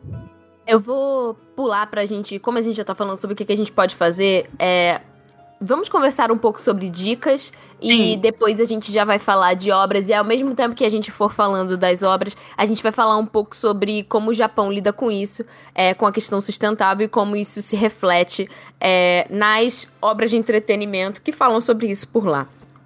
A gente começou falando sobre como as empresas sentem no bolso, e as empresas sentem no bolso a partir do momento em que você compra de forma consciente. Não só consciente de você pensar se você realmente precisa daquilo, ou se você está sendo impulsionado né, pela mídia, é, porque todo mundo está tendo, é, ou para você. Um, cobrir né, um vazio que você sente em relação é, à, à sua vida, mas principalmente pesquisar sobre as empresas e você boicotar Boicotar é o quê? Você não consumir de empresas que têm práticas tóxicas, né? Existem uhum. empresas que são abertamente tóxicas e você consegue facilmente pesquisar sobre elas, é, como por exemplo um Carrefour da vida. Mas você também, é, muitas vezes, acaba sendo influenciado por uma empresa que se diz verde, que é o famoso greenwash, né? É, a empresa diz que ela faz isso, que ela faz aquilo, e na verdade. Ela tem um produto verde. Exato. É. E não é porque uhum. o produto dela é reciclável que ela é uma empresa verde. Exatamente. Tá. Uhum. A mesma coisa para comidas veganas, tá? Aquelas empresas gigantes agora que estão fazendo. Eu fico feliz que tenha, mas é, o, o, veganismo vai muito além disso, né? A gente não quer só um, um frango de planta, vamos assim dizer. A gente quer que aquela é. empresa também seja uma empresa verde. E que exista é. uma cobrança entre as próprias empresas, né? Porque é aquilo. Quando a gente fala de cruelty free, muitas vezes tem empresas, por exemplo, de maquiagem, que não fazem teste em animais, mas eles contratam uma empresa que faz teste em animais. Uhum. Os fornecedores deles fazem teste em animais. Então, assim, é, é difícil a gente ter acesso, porque isso demanda muita pesquisa. Mas é, o pouco que a gente consome, a gente não, consome tanta maquiagem assim. A gente precisa realmente de muita maquiagem? Dá pra gente pesquisar é, entre três empresas é, que têm produtos bem conceituados, se elas estão de acordo? Dá. E aí a gente faz isso. Né? É, e, e, reduzindo, porque a gente tem muito produto disponível no uhum. mercado, então a gente fica meio perdido. Mas selecionando, acompanhando outras pessoas que produzem conteúdo sobre isso, como a Bruna. É, facilita, né, gente? Com, Com certeza. certeza. E, Mo, eu, vou, eu, queria só adicionar o que o Mo falou, que eu acho que foi perfeito, que tem muito disso. Muitas pessoas acham, nossa, vai demorar tanto tempo para eu pesquisar, vai ser sofrido. E, na verdade, eu queria deixar a dica aqui que, na verdade, é simples. Tipo, por exemplo, tem vezes que eu vou na minha farmácia e tem assim, tem uma loja que eu amo de paixão que chama-se Lush. Eles são cruelty free, vegetarianos, são maravilhosos. E tem vezes que eu vou na minha farmácia e muitas vezes as pessoas falam: não, farmácia é tudo, com certeza teste em animais e não é vegano, tenho certeza. Mas só de pegar e escrever no Google, rapidinho, de verdade, o nome da marca e cruelty free do lado já mostra um site imediato, é, é Bunny, Vegan Bunny, se não me engano, mas eu vou deixar o link com a Tati também, que eles têm a lista é incrível e de empresas muito pequenas até empresas grandes mostrando exatamente quem é e quem não é. Mas você nem precisa entrar no site e botar lá o nome, não. Só escreve no Google. Nome da empresa Cruelty Free. Acabou. E aí vai te mostrar imediatamente quem é e quem não é. Se você for na farmácia lá da sua casa. Então, assim, eu acho muito legal a capacidade da internet hoje em dia de ajudar a gente a pesquisar as coisas rápido. Então, de verdade, é, eu acho que é legal também desconstruir a ideia de, de que demora Não é muito. tão complicado, até Exato. porque as pessoas estão se unindo em nome da informação. Existem vários aplicativos. Como é que é o nome? É o Moda Livre, não é? Isso. O Moda Livre é um aplicativo em que você consegue pesquisar sobre a relação das empresas é, em relação a essa questão do problema dos pagamentos de fornecedores e que muitas empresas aqui ainda usam é, pessoas, trabalhadores em condições análogas à escravidão. Uhum. Então, assim, o aplicativo do Moda Livre, ele é uma forma de fiscalização dessas empresas e de você conseguir saber, até pelas notícias que vazam, cara, assim, vazou uma notícia, ok, não, a empresa pode mudar e tal, mas assim, se você tem a alternativa, principalmente de comprar de um brechó, é, porque aquela roupa já existe, ela está em bom estado e ela tem um preço até muitas vezes mais vantajoso em relação de ser mais barata do que uma roupa que você vai comprar, sei lá, numa Renner da vida. Uhum. Você pode fazer essa escolha, sabe? Existe essa possibilidade. Você pode comprar de um pequeno produtor que faz o, o, o casaquinho de crochê e não daquela marca X. Existem alternativas. E se você viu que aquela empresa, ela tem uma política racista, que ela teve casos de, de usar pessoas em condições análogas à escravidão, você, assim como o poder do voto, você existe o poder do seu voto de confiança. Você pode sim escolher não comprar mais daquela empresa, se você Sim. tiver a oportunidade. Porque aqui a gente também é. e a gente precisa fazer uma coisa chamada recorte social, né? Existe muita gente, tipo, por exemplo, a, a Sayumi falou sobre a questão dos absorventes. Ah, muita dondoca aí, Greenpeace, sei lá, da vida, abraçando, comprando os cristais dela para realinhar os chakras dela, que não sabe que os cristais dela, é, na verdade, fazem parte de uma produção que tem muitas pessoas que estão é, sendo mal pagas, é, explorando a terra e com condições análogas à escravidão. Ou é, cria- é, criticando pessoas que, ah, não, porque se você compra o absorvente é assim, assim, assado, quando existem muitas mulheres que nem têm acesso a absorventes e precisam usar miolo de pão, né? Então, assim, ah, porque você deveria ser vegano e não sei o quê. Tipo, cara, as pessoas nem têm acesso a comer a carne. Então, o recorte social é muito importante, porque, assim, as pessoas, elas precisam ter acesso primeiro, para aí depois fazer as escolhas delas. Porque, na verdade, é uma escolha pessoal. Se você não se incomoda porque, ah, é, eu como a carne da, da granja da minha avó e a gente. Cara, beleza, entendeu? Tipo, ou mesmo assim, não, cara, eu gosto muito de comer carne. Ok. A pessoa tem o Sim, direito a fazer a escolha dela, mas ela precisa primeiro ter o direito a poder consumir aquilo, né? Uhum. Uma vez Se ela vai comprar um coletor, um coletor menstrual ou vai comprar um absorvente, tipo, cara, a- essa mulher está usando um miolo de pão.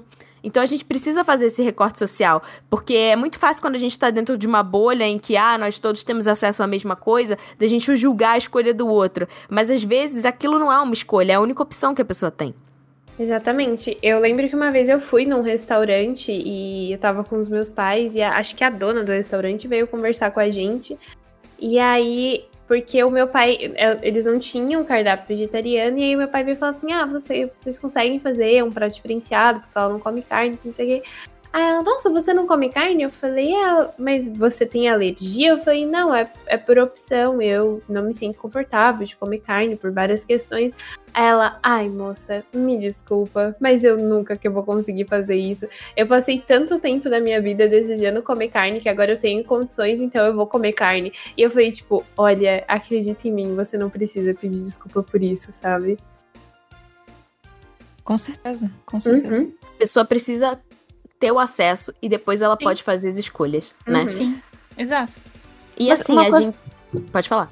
Não, mas eu só ia falar que, tipo, eu não sei se, se eu entendi direitinho a história, mas eu também não acho legal quando você fala pra pessoa, ah, eu, eu minha opção e tal, e a pessoa te olha torto.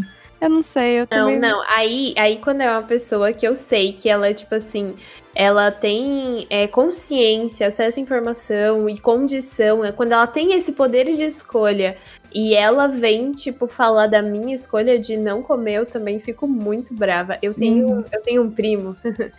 Ele tem 13 anos. Sayumi. Ele tem, ele tem acho que 14, 13, 14 anos e ele estuda na escola da JBS. E lá dentro, eles pregam que tem um abate humanizado e que os bichinhos não sofrem e que toda a carne é de extrema qualidade, que os bichos vivem felizes no pasto, Papelão. prontos pra morrerem. Entendeu? E aí, Meu tipo assim, É isso, meu. Exatamente. E aí, sempre quando a gente tá nesses ajuntamentos de família ou coisa do tipo, ele vem, ele vem me questionar, fala assim, ai, mas na minha escola, eu falei, amigo, você, meia hora de pesquisa, você descobre que a sua escola está plantando uma ideia na sua cabeça que ela não existe. Um gatilhozinho pra violência animal antes dessa fala da Sayumi. Aí foi, teve até uma, um, um momento engraçado que eu falei pra ele, tipo assim, mano, as condições que os animais são colocados, é, a forma como. O que eles fazem, é, tipo, tem. É, porcos, eles tipo cortam os rabos dos porcos a sangue frio, por causa que Hum. porcos têm tendências é, canibalistas, e aí eles fazem isso a sangue frio pro porco não ter esse comportamento. Bezerros que são separados da mãe, se for é, uma fêmea, ela vai crescer e vai ter é, gravidez induzida para produzir leite e depois vai virar carne moída. E, tipo assim, não são condições é, legais para um animal se viver, sabe? E aí ele Não. sempre vem nessa, batendo nessa tecla, ai, mas a minha escola me ensina, mas amigo, não é assim, sabe? Não é, desse, não é, não é assim que funciona. Os, os animais são colocados em, em jaulas, é tipo um negócio em massa, é horrível. E eu até fiz ele assistir é, The Promised Neverland, que eu falei pra ele, pensa se fosse o contrário, sabe? Tipo, como, como seria horrível, sabe? E aí, quando ele assistiu Neverland, que ele viu aquela parte, ele leu, que ele viu aquela parte da, das produções em massas, daqueles bichos lá horrível, ele ficou chocado. E eu falei, então, a sua escola tá te pregando um, um, um, um rolê de caixinha de leite que não existe, sabe? Aquela propaganda do, do longa vida, aquilo não existe. Aquilo não existe, tá? A, a- o rolê é muito diferente, é, é desumano, é, é nojento e cruel. Ponto. Nunca, não, não acredite no que sua escola tá falando. Ela vai falar isso pra você porque ela quer que você cresça e trabalhe pra ela. Você não tá entendendo? E além disso, eu, eu acho improvável eles também falarem que só um bife produzido, assim, 300, 400 gramas, são igual a 18 banhos com relação à quantidade de água utilizada pra produzir aquele bife. Então, assim, Exatamente. Um bife, vocês estão entendendo? um, um, Um só bife. umzinho. Não é um quilo de carne. É Não. um bife. Um bife. Uhum. É. Surreal.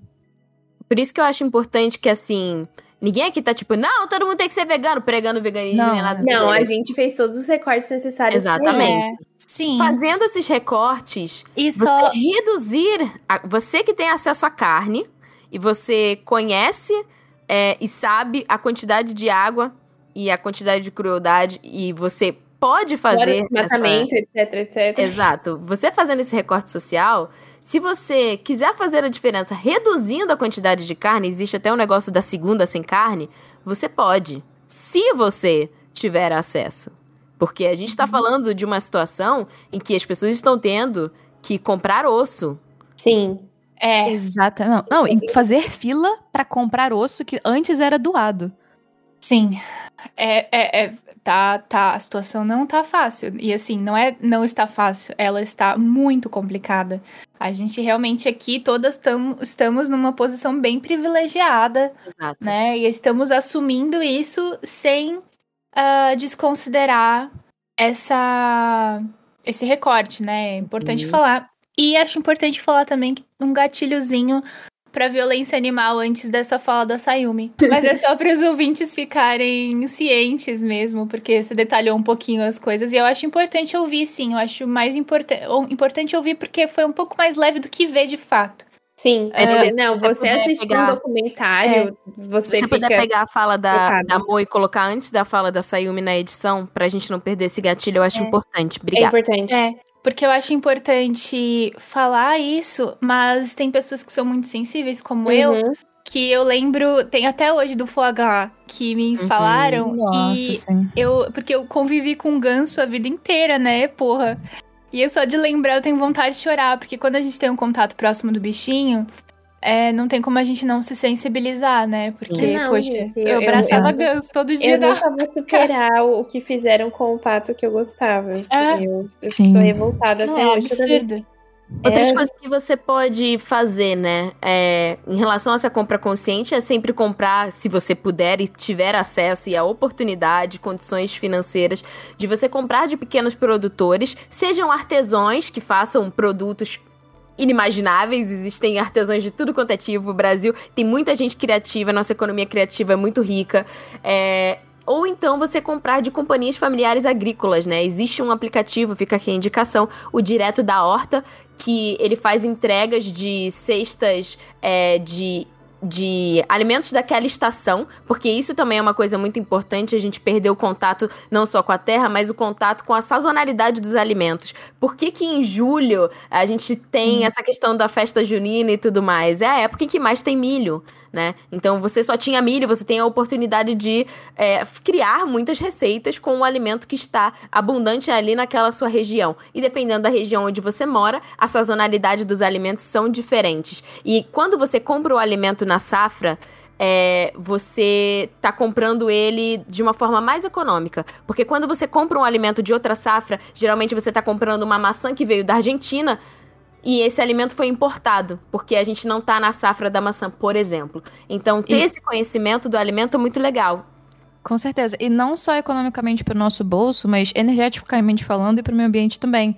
Porque se você, por exemplo, na verdade comprou uma maçã local quando não era época, o que aconteceu, na verdade, é que os produtores tiveram que criar todas as condições climáticas para aquilo lá crescer da forma XY, para ela poder dar o melhor fruto possível.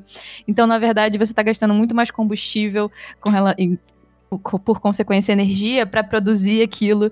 Então gera muito mais gás carbônico. Então acho que o que a Tati falou sobre comprar as coisas sazonais funciona de diversas formas, tanto para você quanto para o meio ambiente, que imediatamente é melhor para nós também. Uma vez Existe que é bom para o meio ambiente, é bom pra gente. Existe uma outra coisa chamada fruta imperfeita. Uhum. que, faz a entrega é, de frutas que não são aquela maçã hiper mega lustrosa, Isso. mas que tem os mesmos nutrientes é, que, que aquela maçã.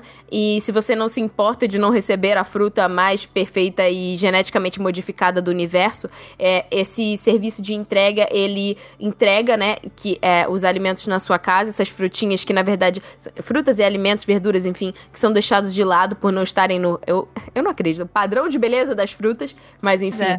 É, e você ajuda também a diminuir o desperdício de alimento que é muito. Num Com país e num mundo em que tanta gente morre de fome, tanto desperdício de alimento e de água, de todos os processos é, que te foram né, envolvidos nesse, nessa formação desse, desse alimento. É insano, é insano. Mas, Tati, só que a gente tá falando de alguns aplicativos, acho que é importante falar para as pessoas, por exemplo, o Moda Livre você pode utilizar no Brasil inteiro.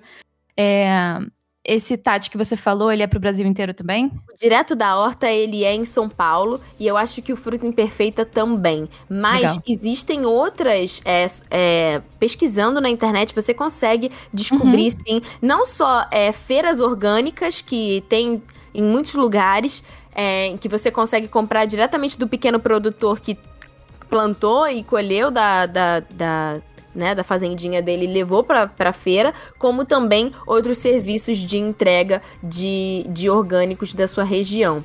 É, hoje em dia a gente tem já bastante, bastante lugares. É claro que assim, alguns lugares vai ter mais oferta do que outros, né? São Paulo é um lugar que acaba tendo um pouco mais de oferta, mas em muitos lugares do Brasil a gente também tem. E se você Uhum. tiver alguma indicação e quiser mandar pra gente por e-mail ou por sussurro nas redes sociais, eu adiciono no nosso post também. Legal.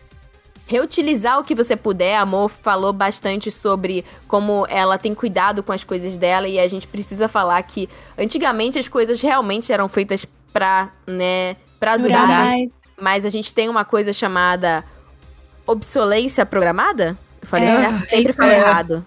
Não, É falou fala- certinho. Eu falei, né? É porque eu, eu falava obsolescência.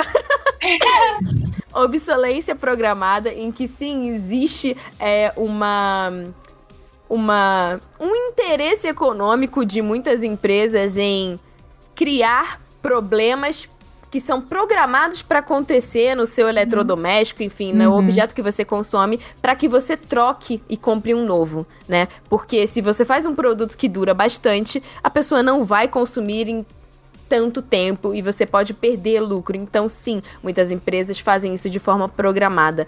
É por isso que é tão importante a gente cuidar das nossas coisas, principalmente se são coisas mais antigas. Cara, meu avô tem uma máquina de lavar que tem 50 anos e funciona muito bem. Incrível. Não, Então, é, assim- as coisas aqui em casa é tudo isso, assim. É, também. a, a cama dos meus pais, eles têm desde que eles casaram, faz uns 50 anos já, sabe? Cara, isso é, isso, é, isso é muito legal. Você poder cuidar Não e você colchão, tá, reutilizar. gente? Tem que trocar colchão, mas assim, É. a estrutura da cama, né? Tanto que a cama é uma coisa que a gente não troca mesmo, mas Uhum. ah, a gente pensa, enfim, tem coisas da minha avó que faleceu já faz quase 20 anos, ah, que a gente ainda usa aqui, que ela usou e que a gente ainda usa. Ah, então, realmente, assim, é, cuidar das coisinhas no dia a dia e até coisas assim, não só eletrodomésticos. Roupa, é, Uhum. pensar bem como você vai lavar essa roupa para ela não sofrer danos durante a lavagem. É, é, enfim, objetos no dia a dia, cuidar para não cair, cuidar para não para não arranhar, enfim, eu, to, eu tomo e as cuidado. pessoas, tipo, às vezes quebra um negócio a pessoa pensa, ah, eu vou comprar outro. Quando assim. Às vezes era uma coisa simples, sabe? Se você, tipo, pegasse o- a sua caixinha de ferramenta e você reaparafusasse o negócio, ele ainda ia É. durar muito bem. A gente tem eu- uma questão de, de desperdiçar as coisas e de descartar de uma forma muito fácil, entendeu? Quando a Ah, gente não e ao pensa, mesmo né? tempo, e ao mesmo tempo eu vejo que tem muito é aquilo. A, a pessoa, ela, quando ela vai se desfazer de algo, ela acha que uma coisa ruim que tá é, feia e velha serve pra doação. Ah, É, é. Mas isso é uma coisa que eu acho importante a gente Um ressaltar desrespeito. também. É um desrespeito. É, eu- a gente só doa coisa em boa qualidade e a gente ainda tem que ser grato porque outras pessoas vão receber isso, que vão cuidar disso, que vão ah, poder dar um uso pra isso. É, doação não é tipo um ato de benevolência, é só você. ah, aquilo não serve mais, alguém vai poder utilizar e ponto. Existem Né, eu acho- algumas iniciativas que podem, por exemplo, sei lá, calcinha velha. Cara, você não vai doar calcinha velha. Não. É, Calcinha usada, comida, ponto, não sabe? doa. Não dá, não doa. Existem muitas iniciativas, é, por exemplo, o banco de tecido, ele aqui em São Paulo, ele é um lugar que tipo você pode levar, sei lá, você comprou, Mo comprou o tecido pro cosplay, sobrou sei lá, dois metros daquele tecido. Ela leva aquele tecido lá, eles pesam o tecido e você tem direito a retirar é, o peso daquele tecido em outros tecidos que tem naquele lugar. Então é uma troca. Se você não tiver nada pra trocar, você pode comprar é, o tecido de lá e aí tem o peso, o, o valor por peso de tecido que você retira. É, um, é uma iniciativa super legal. Eles têm também, é, se não me engano, em Porto Alegre também tem um banco de tecido. E lá também existe uma coisa que você pode levar retalhos e esses retalhos, eles. que são coisas que você não consegue é, aproveitar. E às vezes restos de roupas, eles moem e alguns retalhos eles doam para cooperativas de fuxiqueiras que fazem aqueles. Ah, aqui é um tipo de artesanato. O fuxico é um tipo de artesanato feito com tecido, que são umas florzinhas de tecido. Ou é lindo. eles fazem. pegam esse, esse monte de tecido, eles moem numa máquina propensa e faz esse tecido voltar a virar fibra e essa fibra pode servir de enchimento de colchões, almofadas e coisas do gênero. Ursinhos Então, pelúcios. existem muitas alternativas. Só que as pessoas não gostam de pesquisar ou de se informar sobre qual que é a melhor forma de você quando você tem que se descartar alguma coisa que, né, não tem mais jeito de reaproveitar, qual que é a melhor forma de você descartar? E muitas vezes essa melhor forma é gratuita. É aquela coisa, né? Não, não tem o jogar fora. O jogar fora só vai estar fora da sua zona de visão, mas assim, vai estar ali dentro do seu espaço ainda. Eu, Eu, queria falo só muito um... isso. Não Total. existe fora. É Exato. dentro do planeta. E eu queria só fazer um momento ASMR aqui, Porque eu tenho o meu copinho de. Vocês gostam de SMR? Eu gosto. Maravilhoso. o momento SMR, tapping no, no, vidro, porque o copinho de água que eu tô usando agora, ele é um pote de tomate, um pote de vidro de molho de tomate antigo. Uhum. Então, jeitinhos legais de reutilizar as coisas. E fica tão bonitinho na, na prateleira. a minha mãe adora restaurar as coisas. Tanto Ai, que, que a maioria do, da família, sempre quando tem alguma coisa que tá velha, ou sei lá, rasgou, é tipo, ai, não dá para utilizar, mas isso daqui a minha mãe sempre pega. Eu sou essa pessoa também. Ela adora. é engraçado, a minha mãe fala que ela se daria muito bem com você, porque vocês duas são do mesmo signo. E aí... Eu achei que sua mãe me odiava. Então, a minha mãe, ela tem uma curiosidade muito grande sobre você. Eu, eu acho que ela ama me odiar. É. A sua mãe, ela só não se soltou ainda, Sayumi, porque eu acho que a sua mãe aí vai, vai ser que nem você, daqui a pouco tá raspando o cabelo. É, entendeu? Nossa, é meu sonho. Mas enfim, é. Gente, é raspar o cabelo é libertador. Inclusive, Ai, gasta muito menos água para lavar, é maravilhoso. Eu muito. Mas meus pai, meu, meu pai principalmente surtaria. Mas é, a minha mãe adora restaurar as coisas. E aí, tipo, o povo da família às vezes manda as coisas aqui para casa porque sabe que ela vai restaurar ou que ela vai deixar bonitinho. Ou que, tipo, é tipo assim, ah, eu quero doar isso daqui, mas tá muito ruim para doar. Então eles mandam pra cá e aí, tipo, ela consegue restaurar. E aí ela consegue mandar pra doar. Porque fica, tipo, basicamente um produto novo. Ela pegou uma vez uma jaqueta de couro de um primo meu. E ela tava descascando, era couro mesmo, né? Era sintético. E ela tava descascando, e aí, tipo, ela raspou todo aquele couro sintético, ela fez uns desenhinhos atrás e ficou muito bonita, sabe? Ah. Querida, é, é isso, gente. Entendeu? É isso. É isso.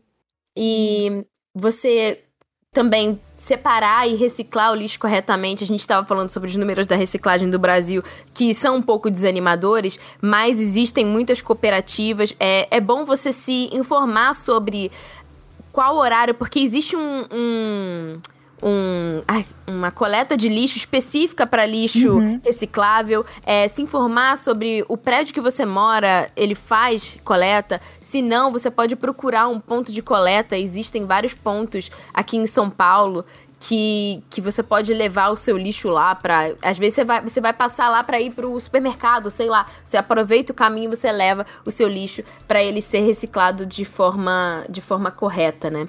É, compostar é uma coisa muito legal. Eu tenho uma composteira.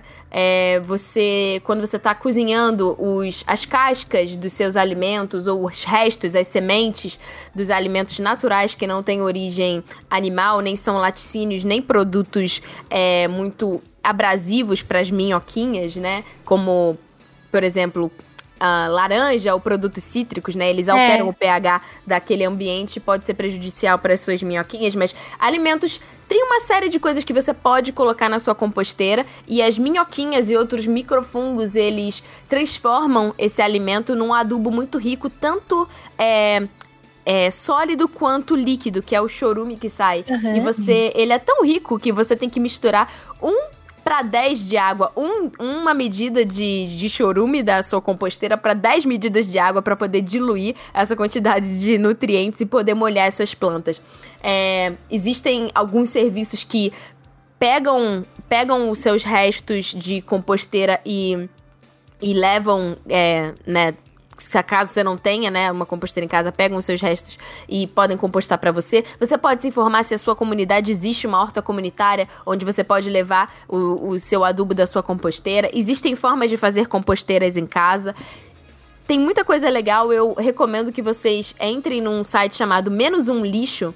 É, tem um blog, um canal de, de de YouTube que ensina a fazer a sua composteira e tem várias outras formas de você reduzir o seu lixo por lá, tipo fazer produtos de limpeza naturais com bicarbonato de sódio, vinagre, cascas de laranja, que são produtos que é, é aquela bioquímica do bem que eu falei, que eles são comprovadamente ótimos é, limpadores de, de ambiente e não, né, não jogam químicos. Existem é, produtos para você lavar as suas roupas e, e, não dão alergia. Existem muitas coisas se você pesquisar, né? A gente já falou uhum. dos brechóis e sebos. Você pode comprar uma escova de dente de bambu, usar um coletor menstrual, ou calcinhas absorventes, ou absorventes laváveis, ou também evitar a gasolina, que aliás está muito cara. Você pode focar uhum. no álcool. A Bruninha já explicou, né, que considerando a matriz energética, pelo menos aqui no Brasil, é um combustível mais limpo do que a gasolina e mais barato também. Com certeza. E eu queria complementar que a Tati está fazendo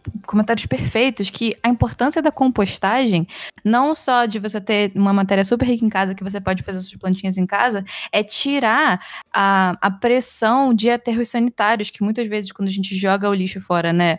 Assim, lixo você normal, mistura joga tudo, fora. mistura o plástico Isso. e tudo Isso. junto o, o efeito químico gera muito metano. O efeito químico do, da matéria orgânica se decompondo gera, gera muito metano, que também é um dos gases dos efeitos de estufa que intensifica o aquecimento global. Então, uma vez que a gente pode compostar em casa, reutiliza ali, tira o chorume de forma controlada para você botar mais fertilidade no, sua, no, seu solo, é muito melhor porque o chorume também, quando está em aterro sanitário e vaza para os nossos sistemas aquíferos, eles poluem a nossa água.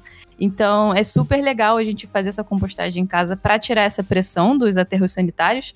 E uma coisa que é muito legal que a gente estava falando é sobre, tipo, quem, tem, quem poder ter o acesso econômico para comprar as coisas. Das calcinhas, por exemplo, tem um vídeo super legal que eu fiz mostrando exatamente quanto em um ano você gastaria comprando as calcinhas que você precisa e a partir daí você vai economizar todo o ano em absorvente.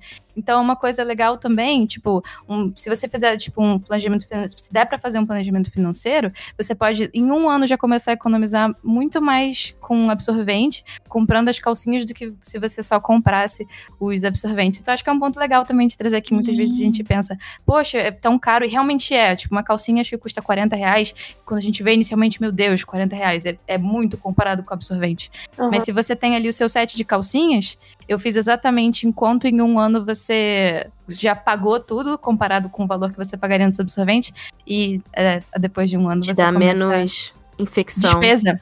É. Infecção? Porque, é, porque o plástico dos absorventes em contato ah. com a nossa microfauna, ele abafa uhum. E ele pode gerar um ambiente que é propício para bactérias se espalharem e nós Olha mulheres aí. termos infecções íntimas. Fora que, então... fora que é, todo esse contato aí muda também questão de coloração e cheiro do nosso sangue. Sim. E às vezes muitas doenças podem ser perce percebidas antes por conta de, do nosso sangue, a gente tendo contato ali é, direto com o nosso sangue de verdade, sem uhum. ser em contato com essas químicas que tem no absorvente. É, que bota cheirinho e etc. Sim, e a gente entendeu? sabe muito bem de onde que vem. E e, e, quem é tá do, projetando do, esses produtos? É do resto de produto químico de guerra. Jesus. O pesadelo. É, agora a gente vai falar sobre obras que falam sobre sustentabilidade. É a nossa fase, a nossa última fase aqui da, do nosso cast, que é um cast mais longo, mais um cast necessário que não dava para tirar nem pôr, porque é um assunto complexo que tem muitas camadas, mas eu acho que é interessante a gente conversar um pouquinho antes sobre, porque assim. É, o Japão, depois da Segunda Guerra Mundial, ele teve um crescimento econômico acelerado, né? Até porque ele teve subsídios dos Estados Unidos, que, né, lançaram as bombas lá. Mas enfim, é, essa expansão, né, trouxe muitas consequências, principalmente por conta da poluição industrial, né, dessas novas indústrias sendo, né, é, construídas lá naquele território. E como sempre, né, o capitalismo, no capitalismo as corporações acabam priorizando o lucro em vez da segurança ambiental, social e etc.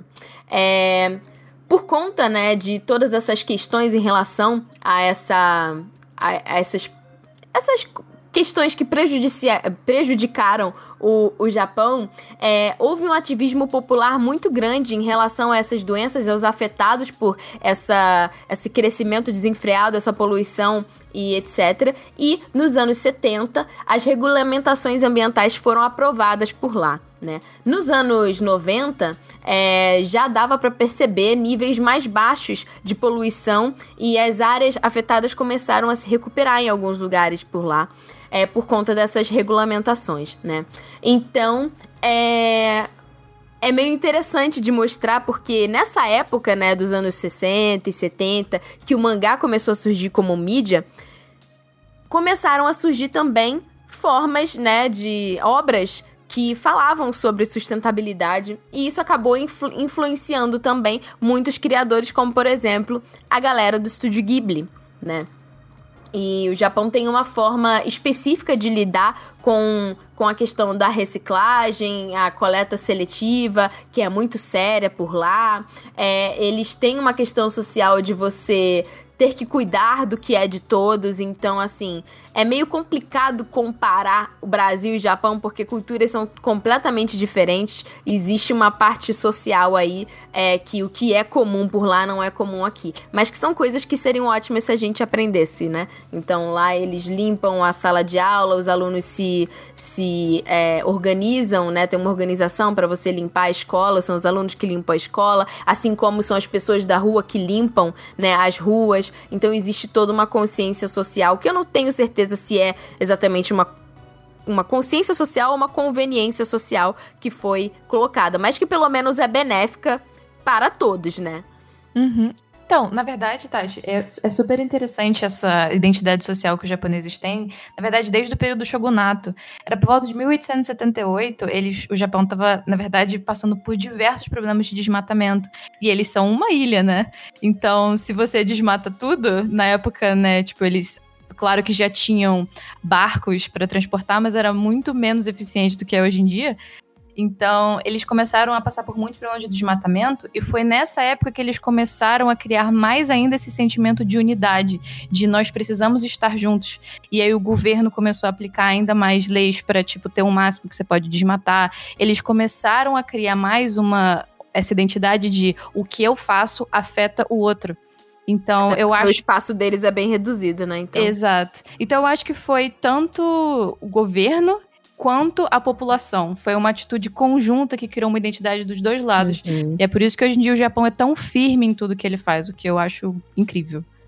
Principalmente em relação a essa parte da sustentabilidade, o uhum. governo por lá ele dá subsídios, ou seja, ele dá descontos para a população é, que queira, por exemplo, comprar carros elétricos, uhum. é, porque é um investimento alto. Então, assim, que claro que quando você olha no, no longo prazo para uma pessoa que tem acesso a esse tipo de tecnologia e etc., ela vai fazer uma economia e vai fazer é, um bem para o meio ambiente, mas é um, é um investimento caro. Então, o governo dá é, condições melhores para que as pessoas possam fazer essas trocas, que o carro elétrico no futuro vai vai ser é, a opção que a gente tem, porque já é comprovado que combustíveis fósseis né, não são sustentáveis se a gente continuar é, desenfreadamente explorando a terra. E também esses subsídios são dados para pessoas que querem ter casas sustentáveis, que são casas que têm placas solares, que têm sistemas de economia de energia, sensores de presença, são altamente tecnológicas e é, reaproveitam a água, tem reservatórios para captar água da chuva que são utilizadas para regar as plantas do jardim ou até mesmo para a descarga do banheiro. Então, o governo oferece né, esses descontos para que os cidadãos possam comprar essas tecnologias como uma forma de incentivo para essa mudança sustentável das casas. Incrível. Agora a gente falando sobre obras, vamos falar aqui sobre obras que falam sobre. Aliás, eu queria. Antes, eu, é, eu não vou falar agora de Estúdio Ghibli, porque todo mundo tá, tá, tá careca de saber. A gente vai falar. Mas eu queria fazer uma. uma eu nunca pensei sobre, sobre Tokyo Bill Mil, Sayumi. Como assim? Elas são animais em extinção. Todas as personagenzinhas são bichinhos em extinção, cada uma Gente! delas. É dito isso no começo da, do anime. Ah, eu devia estar tá cantando a abertura muito louca. Sim, a, a Kiki, inclusive, é um mico-leão dourado. Ah! Fofa demais. Sim, entendeu? Que Todas fofinho. elas são um animal em extinção. Eu não lembro qual que é o animal de cada um, só lembro da Kiki, porque ela era a minha favorita. É, uma é um lobo, a outra, não sei. Ela, ela é um. A protagonista é um gato, né? Aí É. tem o. Tem a- as, as matracas também, que, que é, é- não, é, não é matraca, é. Castanholas. Nossa, de onde eu tirei matraca? Mas, mas engraçado, eu acho que eu já conheço esse termo também, matraca. É, me tem estranho. maritaca, que é um. um passarinho. Maritaca! Maritaca, É, né? não, calma, não.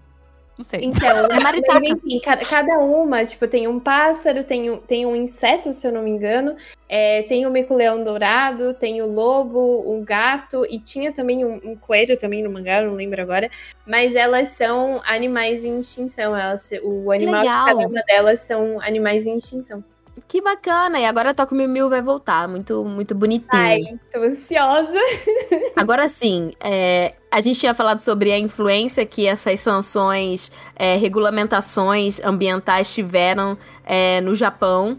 E isso influencia a população e influencia também o que você cria. Então, assim, é, Estúdio Ghibli tem uma série de é, obras que sempre fazem a questão da crítica sobre é, o envolvimento humano com a natureza né? E essa exploração da natureza e como é, muitas pessoas por lá, a gente fala, vai falar mais sobre isso no cast que vem, especial de Halloween, mas é, o shintoísmo e o budismo falam muito sobre essa questão da, dos espíritos da natureza, é, então como, os, como isso enfurece os espíritos, e isso é mostrado de uma forma muito lúdica em Princesa Mononoke, principalmente, mas... Uhum também tem pônio com a questão da água, o que é muito legal e... caso você tenha filhos pequenos. E eu preciso mencionar que a é, Princesa Mononoke também fala é, de questões indígenas e de como a, a, essas, essas crenças e a proteção da natureza tá junto com essas identidades indígenas, uhum. né? É, assim como no Brasil e como na verdade no mundo todo, tem povos indígenas nativos do Japão que foram dizimados por povos é, que vieram do exterior, principalmente da Coreia e da China. Uh, então, o povo Ainu, por exemplo, uh, e os, as pessoas da região ali de Okinawa, que sofrem preconceito até hoje, uh, são descendentes do que era a ilha Japão antes uh, desse período Yamato é, e até hoje sofrem também, assim como os povos indígenas aqui do Brasil, esse apagamento. Uhum. E em Princesa Mononoke, o Miyazaki traz um pouco disso. Ele é realmente muito é, politizado, né, em questão de, de guerra, em questão de, é, de, de, políticas sociais, enfim. É, e pra gente, às vezes, não chega essa informação. Uhum. Mas eu cheguei a ver uma. Acompanhar, né, pautas é, por descendentes é, no, no Twitter. É, inclusive, é, foi uma dessas pessoas que trouxe essa informação e eu fui atrás também. Uh, não sei se eu coloco, não falo o nome dela porque ela não gosta muito de se envolver com otakus, então eu acho melhor não falar. Acho que é melhor não falar. Mas para não expor a pessoa mesmo, mas porque senão vai um monte de otaku seguir ela para ter informação. Quando eu acho que não é esse o objetivo, realmente. É uma questão pessoal e identitária dela. Uh, mas eu acompanho justamente com esse respeito para conhecer um pouco mais. E, e, e, tem isso no Japão. A gente tem pouquíssimo acesso a isso aqui. Uh, mas a gente consegue fazer um paralelo com a nossa realidade no Brasil também. E essas questões ambientais também têm seus paralelos por lá. Uhum. Em Náusica, que né, foi o primeiro filme oficial do Estúdio Ghibli, ele retrata um futuro que é pós-apocalíptico e a Terra fortemente poluída, as pessoas têm que usar as máscaras, né? E as pessoas estão brigando entre si pelos poucos recursos que restaram para sobreviver por conta né, da presença humana que é, acabou com todos os recursos e com a natureza. Uhum. A Bruninha lembrou de Kimi todo que e eu fiquei tipo, gente, que bonitinha, é verdade. Conta pra gente, Bruno. Bruna? Bruna? Ah, ela foi fazer xixi. Tá, pera, então vou continuar. É... Sassá, foi você que botou Life is Strange aqui? Foi, foi eu. Por que que acontece? Eu terminei de jogar recentemente, por mais que ele seja um jogo muito focado no dramazão e ele tem aquela coisa mais lúdica da viagem no tempo, é, ele mostra muito a ação e consequência que as nossas atitudes têm no mundo. Porque, como a protagonista, eu acho que isso não é um spoiler, mas como a protagonista tem o poder de voltar no tempo, ela vai alterando né, a linha temporal e a natureza responde a essa alteração dela na linha temporal. E se a gente for interpretar isso de uma forma mais trazendo para nossa realidade, sem esse, essa questão da viagem no tempo, é, a todas as nossas atitudes, elas, uma hora a natureza vai responder pra gente, sabe? Uhum. E dentro do jogo, a, a cidade que se passa o jogo, que é a Arcadia Bay, ela é uma cidade pesqueira, vamos assim dizer. A pesca é o que movimenta a economia daquela cidade, tanto o turismo quanto os trabalhadores, a maioria das pessoas trabalham com a pesca. E por conta da família rica que tem dentro de Arcadia Bay, que está desmatando para produzir condomínios de luxo, é, a, a, a vida marinha tem diminuído. E uhum. aí, consequentemente, as pessoas, não, as pessoas de Arcadia Bay estão ficando sem emprego, é, tem muito peixe morrendo e mais um monte de desastres ambientais acontecendo na cidade. Uhum. Então tem aí essa essa interessante. Eu vou jogar o jogo. Nunca joguei. Ele é bem pesado, amiga. Ele tem gatilho. É preparada. É, a rodo, tipo assim. Ele é assim de dar um soco no seu estômago. É, Mas eu passo é... mal de lembrar também. Então, nossa, eu chorei ao vivo, assim, como se alguém tivesse me batido. E principalmente por conta de. É, porque aquilo. É, né, é spoiler. Não, mas, mas... Ó, a, a, protagonista do jogo, uma das protagonistas, que é a Chloe, ela é vegana. E inclusive isso é dito no. no, no, no ela não, é, não sei se ela é vegana, mas ela usa produtos veganos. Tem um momento lá que a gente tá explorando lá pela casa dela. E ela fala assim: ah, essas não são as maquiagens da Chloe. A Chloe nunca usaria produtos dessa marca, porque essa marca testa em animais. Caraca. Que uhum. legal. É bem legal. Bem legal. Em a, a Brininha, a gente tava conversando e ela tinha trago também que Minito do quê? Uhum. E eu fiquei, não, uai, por quê? Aí ela me lembrou de um negócio que eu não tinha, não lembrava mais. Gente, é, é porque assim, é, essa coisa, de vez em quando, só de ter pequenas atitudes no dia a dia já é algo que cria um ótimo exemplo para mim. E essa Wako do Kimi no Todoki, ela sai sempre para correr e ela sempre leva uma sacolinha com coisas para reciclagem. Então é muito legal ver só no dia a dia do personagem no Japão, ela já indo e já tendo dentro dela esse como uma atitude cotidiana, que assim, uhum. não é uhum. nada demais. Só levar para reciclagem. E eu fiquei tão feliz, porque é uma história toda focada em romance, é muito linda, mas eles não deixam de ter aquele toque japonês de uhum. reciclagem. Uhum. Falou muito comigo.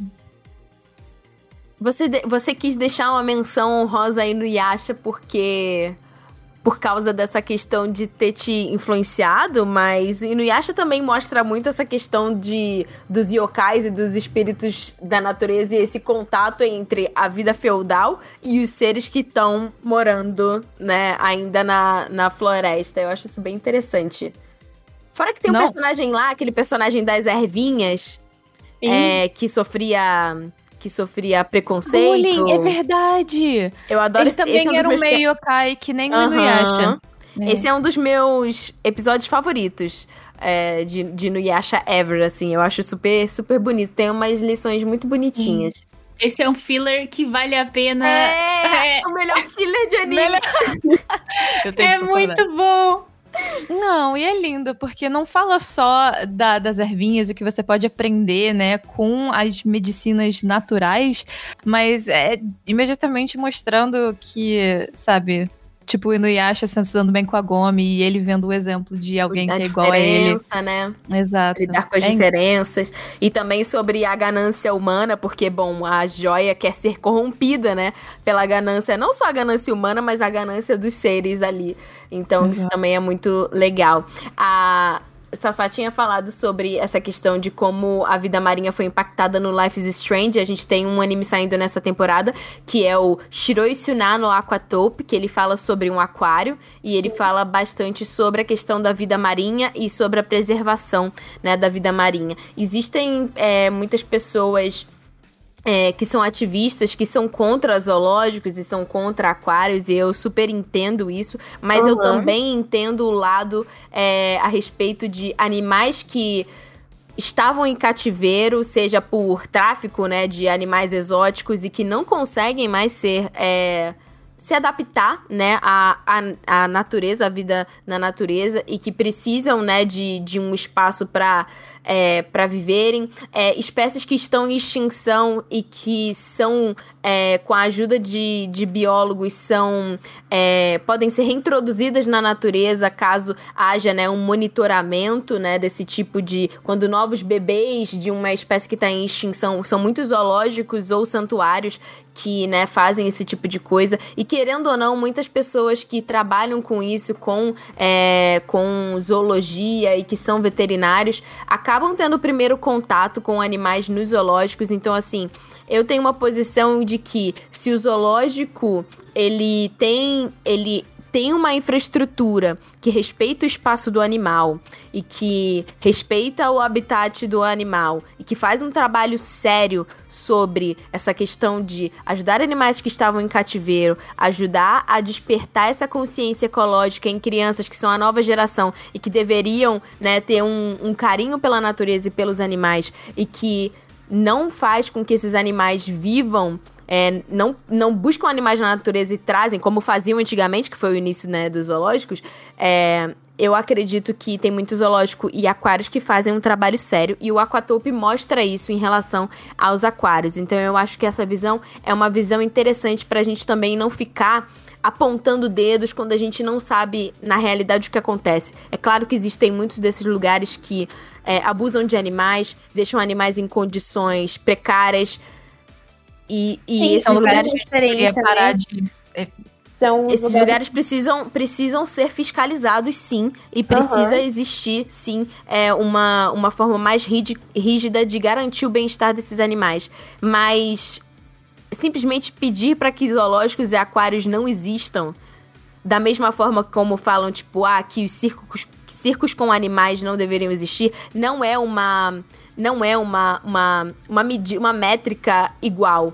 Os circos Sim, com é animais parece- usam mas- animais para entretenimento gratuito Isso. e maus tratos. Eles É ficam em jaulas. Exatamente. Agora, os zoológicos têm uma questão de educação em relação aos animais. Então, a gente precisa fazer uma diferença aí e sim cobrar, sim, medidas que fiscalizem essas condições para que os animais não sofram maus tratos. É isso aí, amiga. Você falou coisa tudo. rapidinho. Aham. Claro. É só porque a live que eu tinha feito era exatamente sobre isso. E eu acho que o que a Tati falou faz sentido, total sentido.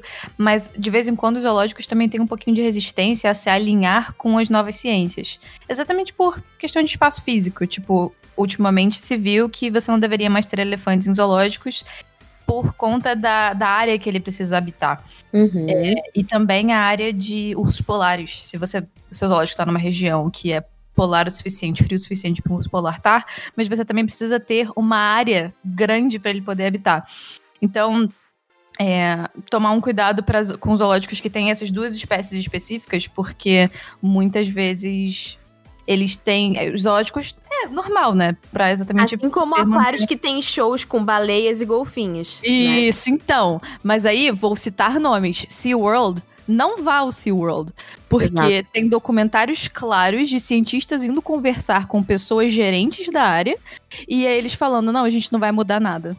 Exato. E são baleias que nadam milhares, tipo, desculpa, centenas de quilômetros por dia.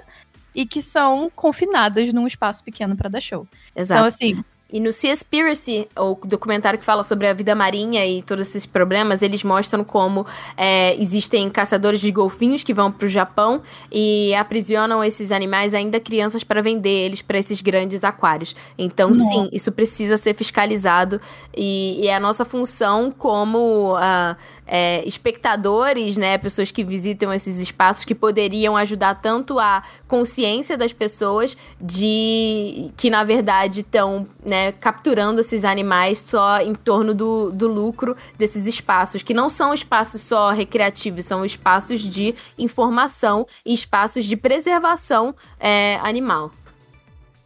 O Children of the Sea é um outro filme que eu tô pra ver e eu nunca vejo, e agora eu lembrei que eu tenho que ver ele, que ele também fala sobre essa questão da, da, da preservação, né? É, os peixes começam a sumir dos aquários e várias espécies de vida aquática começam a se reunir nos litorais. E aí essa menina, ela conhece dois meninos que foram, que foram criados, né, por dugongos.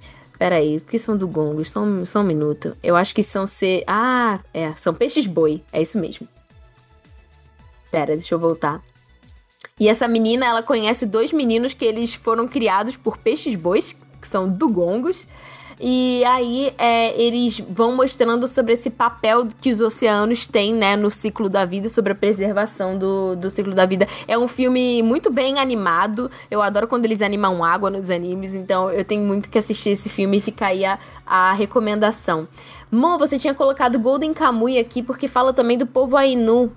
É, tem um pouquinho de. É, tem, tem questões históricas ali. E tem uma personagem que é Ainu. Uh, e como eu comentei, né, tem, tem toda essa questão política japonesa. É, Blade, a Lâmina do Imortal, também tem uma personagem que é Ainu. Uh, e dá pra, pra perceber pela história da personagem um pouco desse sofrimento. Mas é, não é não é aquela coisa extremamente explícita, focada no povo Ainu, mas tá ali uh, como uma pequena referência, assim como a é, Princesa Mononoke, né? Uhum.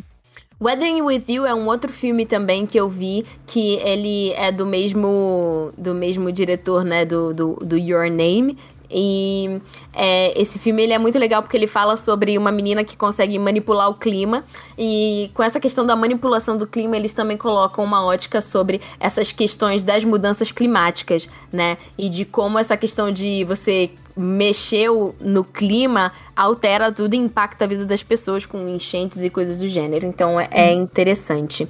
É, a gente tem também é, um. Se você gosta de Estúdio Ghibli, tem um anime chamado Miori's Forest, que também é, tem a, a a carinha do anime, né, lembra bastante Estúdio Ghibli e fala muito sobre essa questão também dos espíritos da natureza que aparecem para essa menina Miori e ela tem uma questão dessa proteção da floresta e evitar a destruição, né? Então é, é, é, bem interessante porque é contra um projeto de barragem, então é uma coisa bonitinha também é, é de se assistir, tem ótimos valores.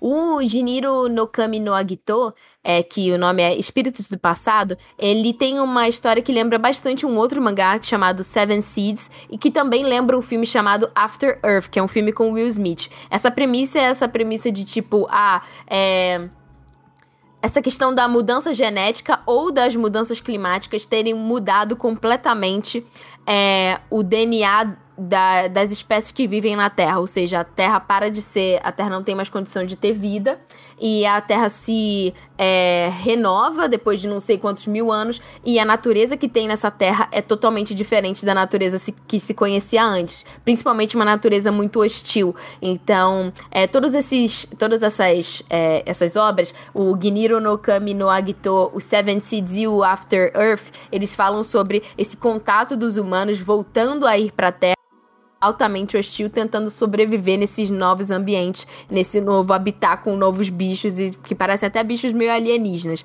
porque o DNA foi totalmente modificado. O Dr. Stone é uma coisa que eu acho interessante, que faz um paralelo com Parasite, que também tá aqui na lista. O Dr. Stone, ele, né, é, se passa 3.700 anos depois que a humanidade é petrificada por uma luz verde. E aí esse jovem que é um gênio, ele, o, o Senko, ele, ele sai dessa prisão de pedra e ele começa a libertar outros humanos com o uso da ciência, porque ele é muito inteligente, ele sabe que o ácido nítrico do não sei que pode ajudar a despetrificar as pessoas. Isso muda quando ele conhece um cara que ele despetrifica, que é o Tsukasa, e o Tsukasa tem uma visão é, muito diferente sobre o mundo. Ele fala que os seres humanos estragaram o planeta Terra e que a ganância é, do homem, desses homens velhos aí, esses homens branco velho, é, uhum. é, e que ele, na verdade, ele quer que a humanidade renasça, é uma oportunidade da humanidade renascer sem essas pessoas. Então ele começa a quebrar as estátuas de todas as pessoas que não são jovens. É... Isso mesmo. E aí, eu acho que isso traz uma, uma, uma visão sobre, né, porque cria-se dois grupos, o grupo que não, vamos reviver a humanidade toda e o grupo do não, a gente quer que uma nova humanidade com novas regras seja criada. Então eu acho esse paralelo muito interessante pra gente falar rapidinho sobre ecofascismo, porque o mangá é, e anime do Parasite, ele conta também uma história de alienígenas que eles invadem a Terra, invadem o cérebro dos humanos, mas dá errado com o menino e o alienígena acaba parando na mão dele. Só que os alienígenas estão invadindo a Terra porque os humanos são a doença do planeta. E os humanos estão acabando com o planeta Terra. O que, que seria, né, tipo, o, o ecofascismo? Existem muitas camadas em relação a isso e muitos estudos e publicações que estão sendo feitas e já foram feitas, mas é, a gente acabou tendo um pouco mais de contato com essa, com essa ideia é, agora na pandemia. essa ideia de que, tipo, o ser humano, ele é a doença da Terra. Ele é o problema e que o planeta deveria é, se livrar é, do, do, do, dos seres humanos. Mas que, e que, na verdade, certas coisas são boas porque a gente se livra de pessoas e que, na verdade, o grande problema é o número de pessoas que existe no mundo. Uma mentalidade bem Thanos. É, a gente teve muito. Con... Exato. A gente teve muito contato com isso, é, com muitas pessoas. Não vou dizer muitas, porque, enfim, algumas pessoas é, que disseram que, na verdade, a pandemia trouxe coisas positivas, porque, nossa, agora a natureza está se regenerando. Olha Veneza com seus canais mais limpos, a emissão de gases diminuiu, é, e que, na verdade, o vírus do planeta era o ser humano. Esse discurso, é, ele bate nessa ideologia que acredita que os fins justificam os meios. E que esses fins seriam justificados para alcançar esse mundo ecologicamente mais saudável. Isso que seria um ecofascismo. E essa ideia, né, é, na verdade, tudo para evitar esse colapso climático, acaba, acaba fortalecendo ideias que são xenofóbicas, racistas e eugenistas, né, eugênicas, que o, o eugenismo diz que uma raça é superior a outra raça pela data fonte da cabeça deles. Exato. E eu acho que só pelo fato do, dessa, desse, dessa definição de termo ser alinhada com Maquiavel e Thanos, a gente já vê que o negócio já não é muito positivo. Exato. Então, assim, o, o ecofascismo é um problema em si porque ele prejudica a pauta ambiental assim, a partir do momento que você culpa os seres humanos, assim, é claro que nós temos culpa, mas assim, a ideia não é você culpar. E o, o que me deixa mais triste, inclusive, é que as pessoas que, infelizmente, estão aliadas com esse tipo de pensamento são exatamente as pessoas que têm recurso. E são as pessoas que você espera que tenha, tenha um maior nível de, de educação. Porque a gente vê que, na verdade, a pandemia, as pessoas que, infelizmente, estão perdendo as vidas não são as pessoas que têm o recurso. São as Exato. pessoas que estão, infelizmente, demorando para ser vacinadas, que estão demorando para ter acesso a tudo, porque uma vez que fecha é, a a distribuição de alimentos, como é que essas pessoas vão ter alimentos? Então, é um, é um termo muito triste e que é, é aquele tipo de coisa com, com pessoas que são muito extremas, eu não costumo conseguir conversar. Porque uma vez que você tem um claro desbalanço em quem, em quem tem acesso aos recursos e quem não tem, eu, eu tenho dificuldade em conversar com esse tipo de ideologia. Porque, porque não é positivo Desculpa. Não é positivo para nenhum ponto. É, para mim é o gerente, desculpa, vou falar nomes aqui, mas é o gerente do Madeira, do Madeiro, o restaurante, falando que tinha que manter a economia aberta, independente de 5 mil. Na época eram só. Ele falava que eram só 5 mil pessoas mortas e a economia deveria se manter aberta para os restaurantes não falirem. É o tipo de pessoa que não tem uma noção social. É o tipo de pessoa uhum. que com certeza cresceu tendo tudo. É o que eu consigo imaginar com esse tipo de comentário.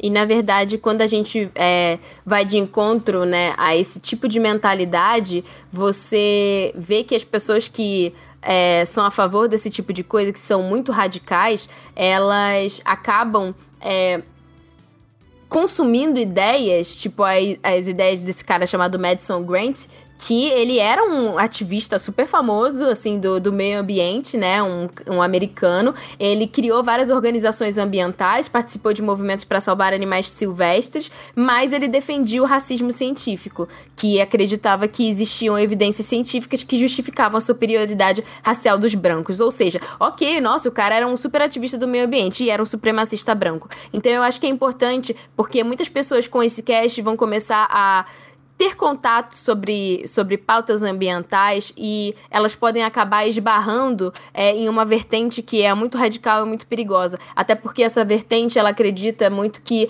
é, o problema é a grande população, né? A gente não tem recurso para todo mundo, então vamos fazer igual o Thanos, vamos instalar o dedo e é até é bom que algumas pessoas né, é, é, desapareçam. Mas na verdade, é, essa, essa, essa questão desses ambientalistas né, entre muitas aspas, é. eles, né, eles têm essa agenda de justiça, de justiça racial e, na verdade, eles uh, acabam ficando passando mais pano para corporações que destroem o meio ambiente e culpam populações vulneráveis e pobres. Muitas populações, inclusive, é, como populações indígenas, que muitas das áreas que estão sendo, é, que são áreas de reservas ambientais, estão dentro de territórios indígenas. Então são medidas totalmente descabidas. É, não, a gente não vai ficar aqui, né, é, é falando sobre, sobre ecofascismo, dando palco para é, ecofascismo aqui, mas eu acho que é muito importante, porque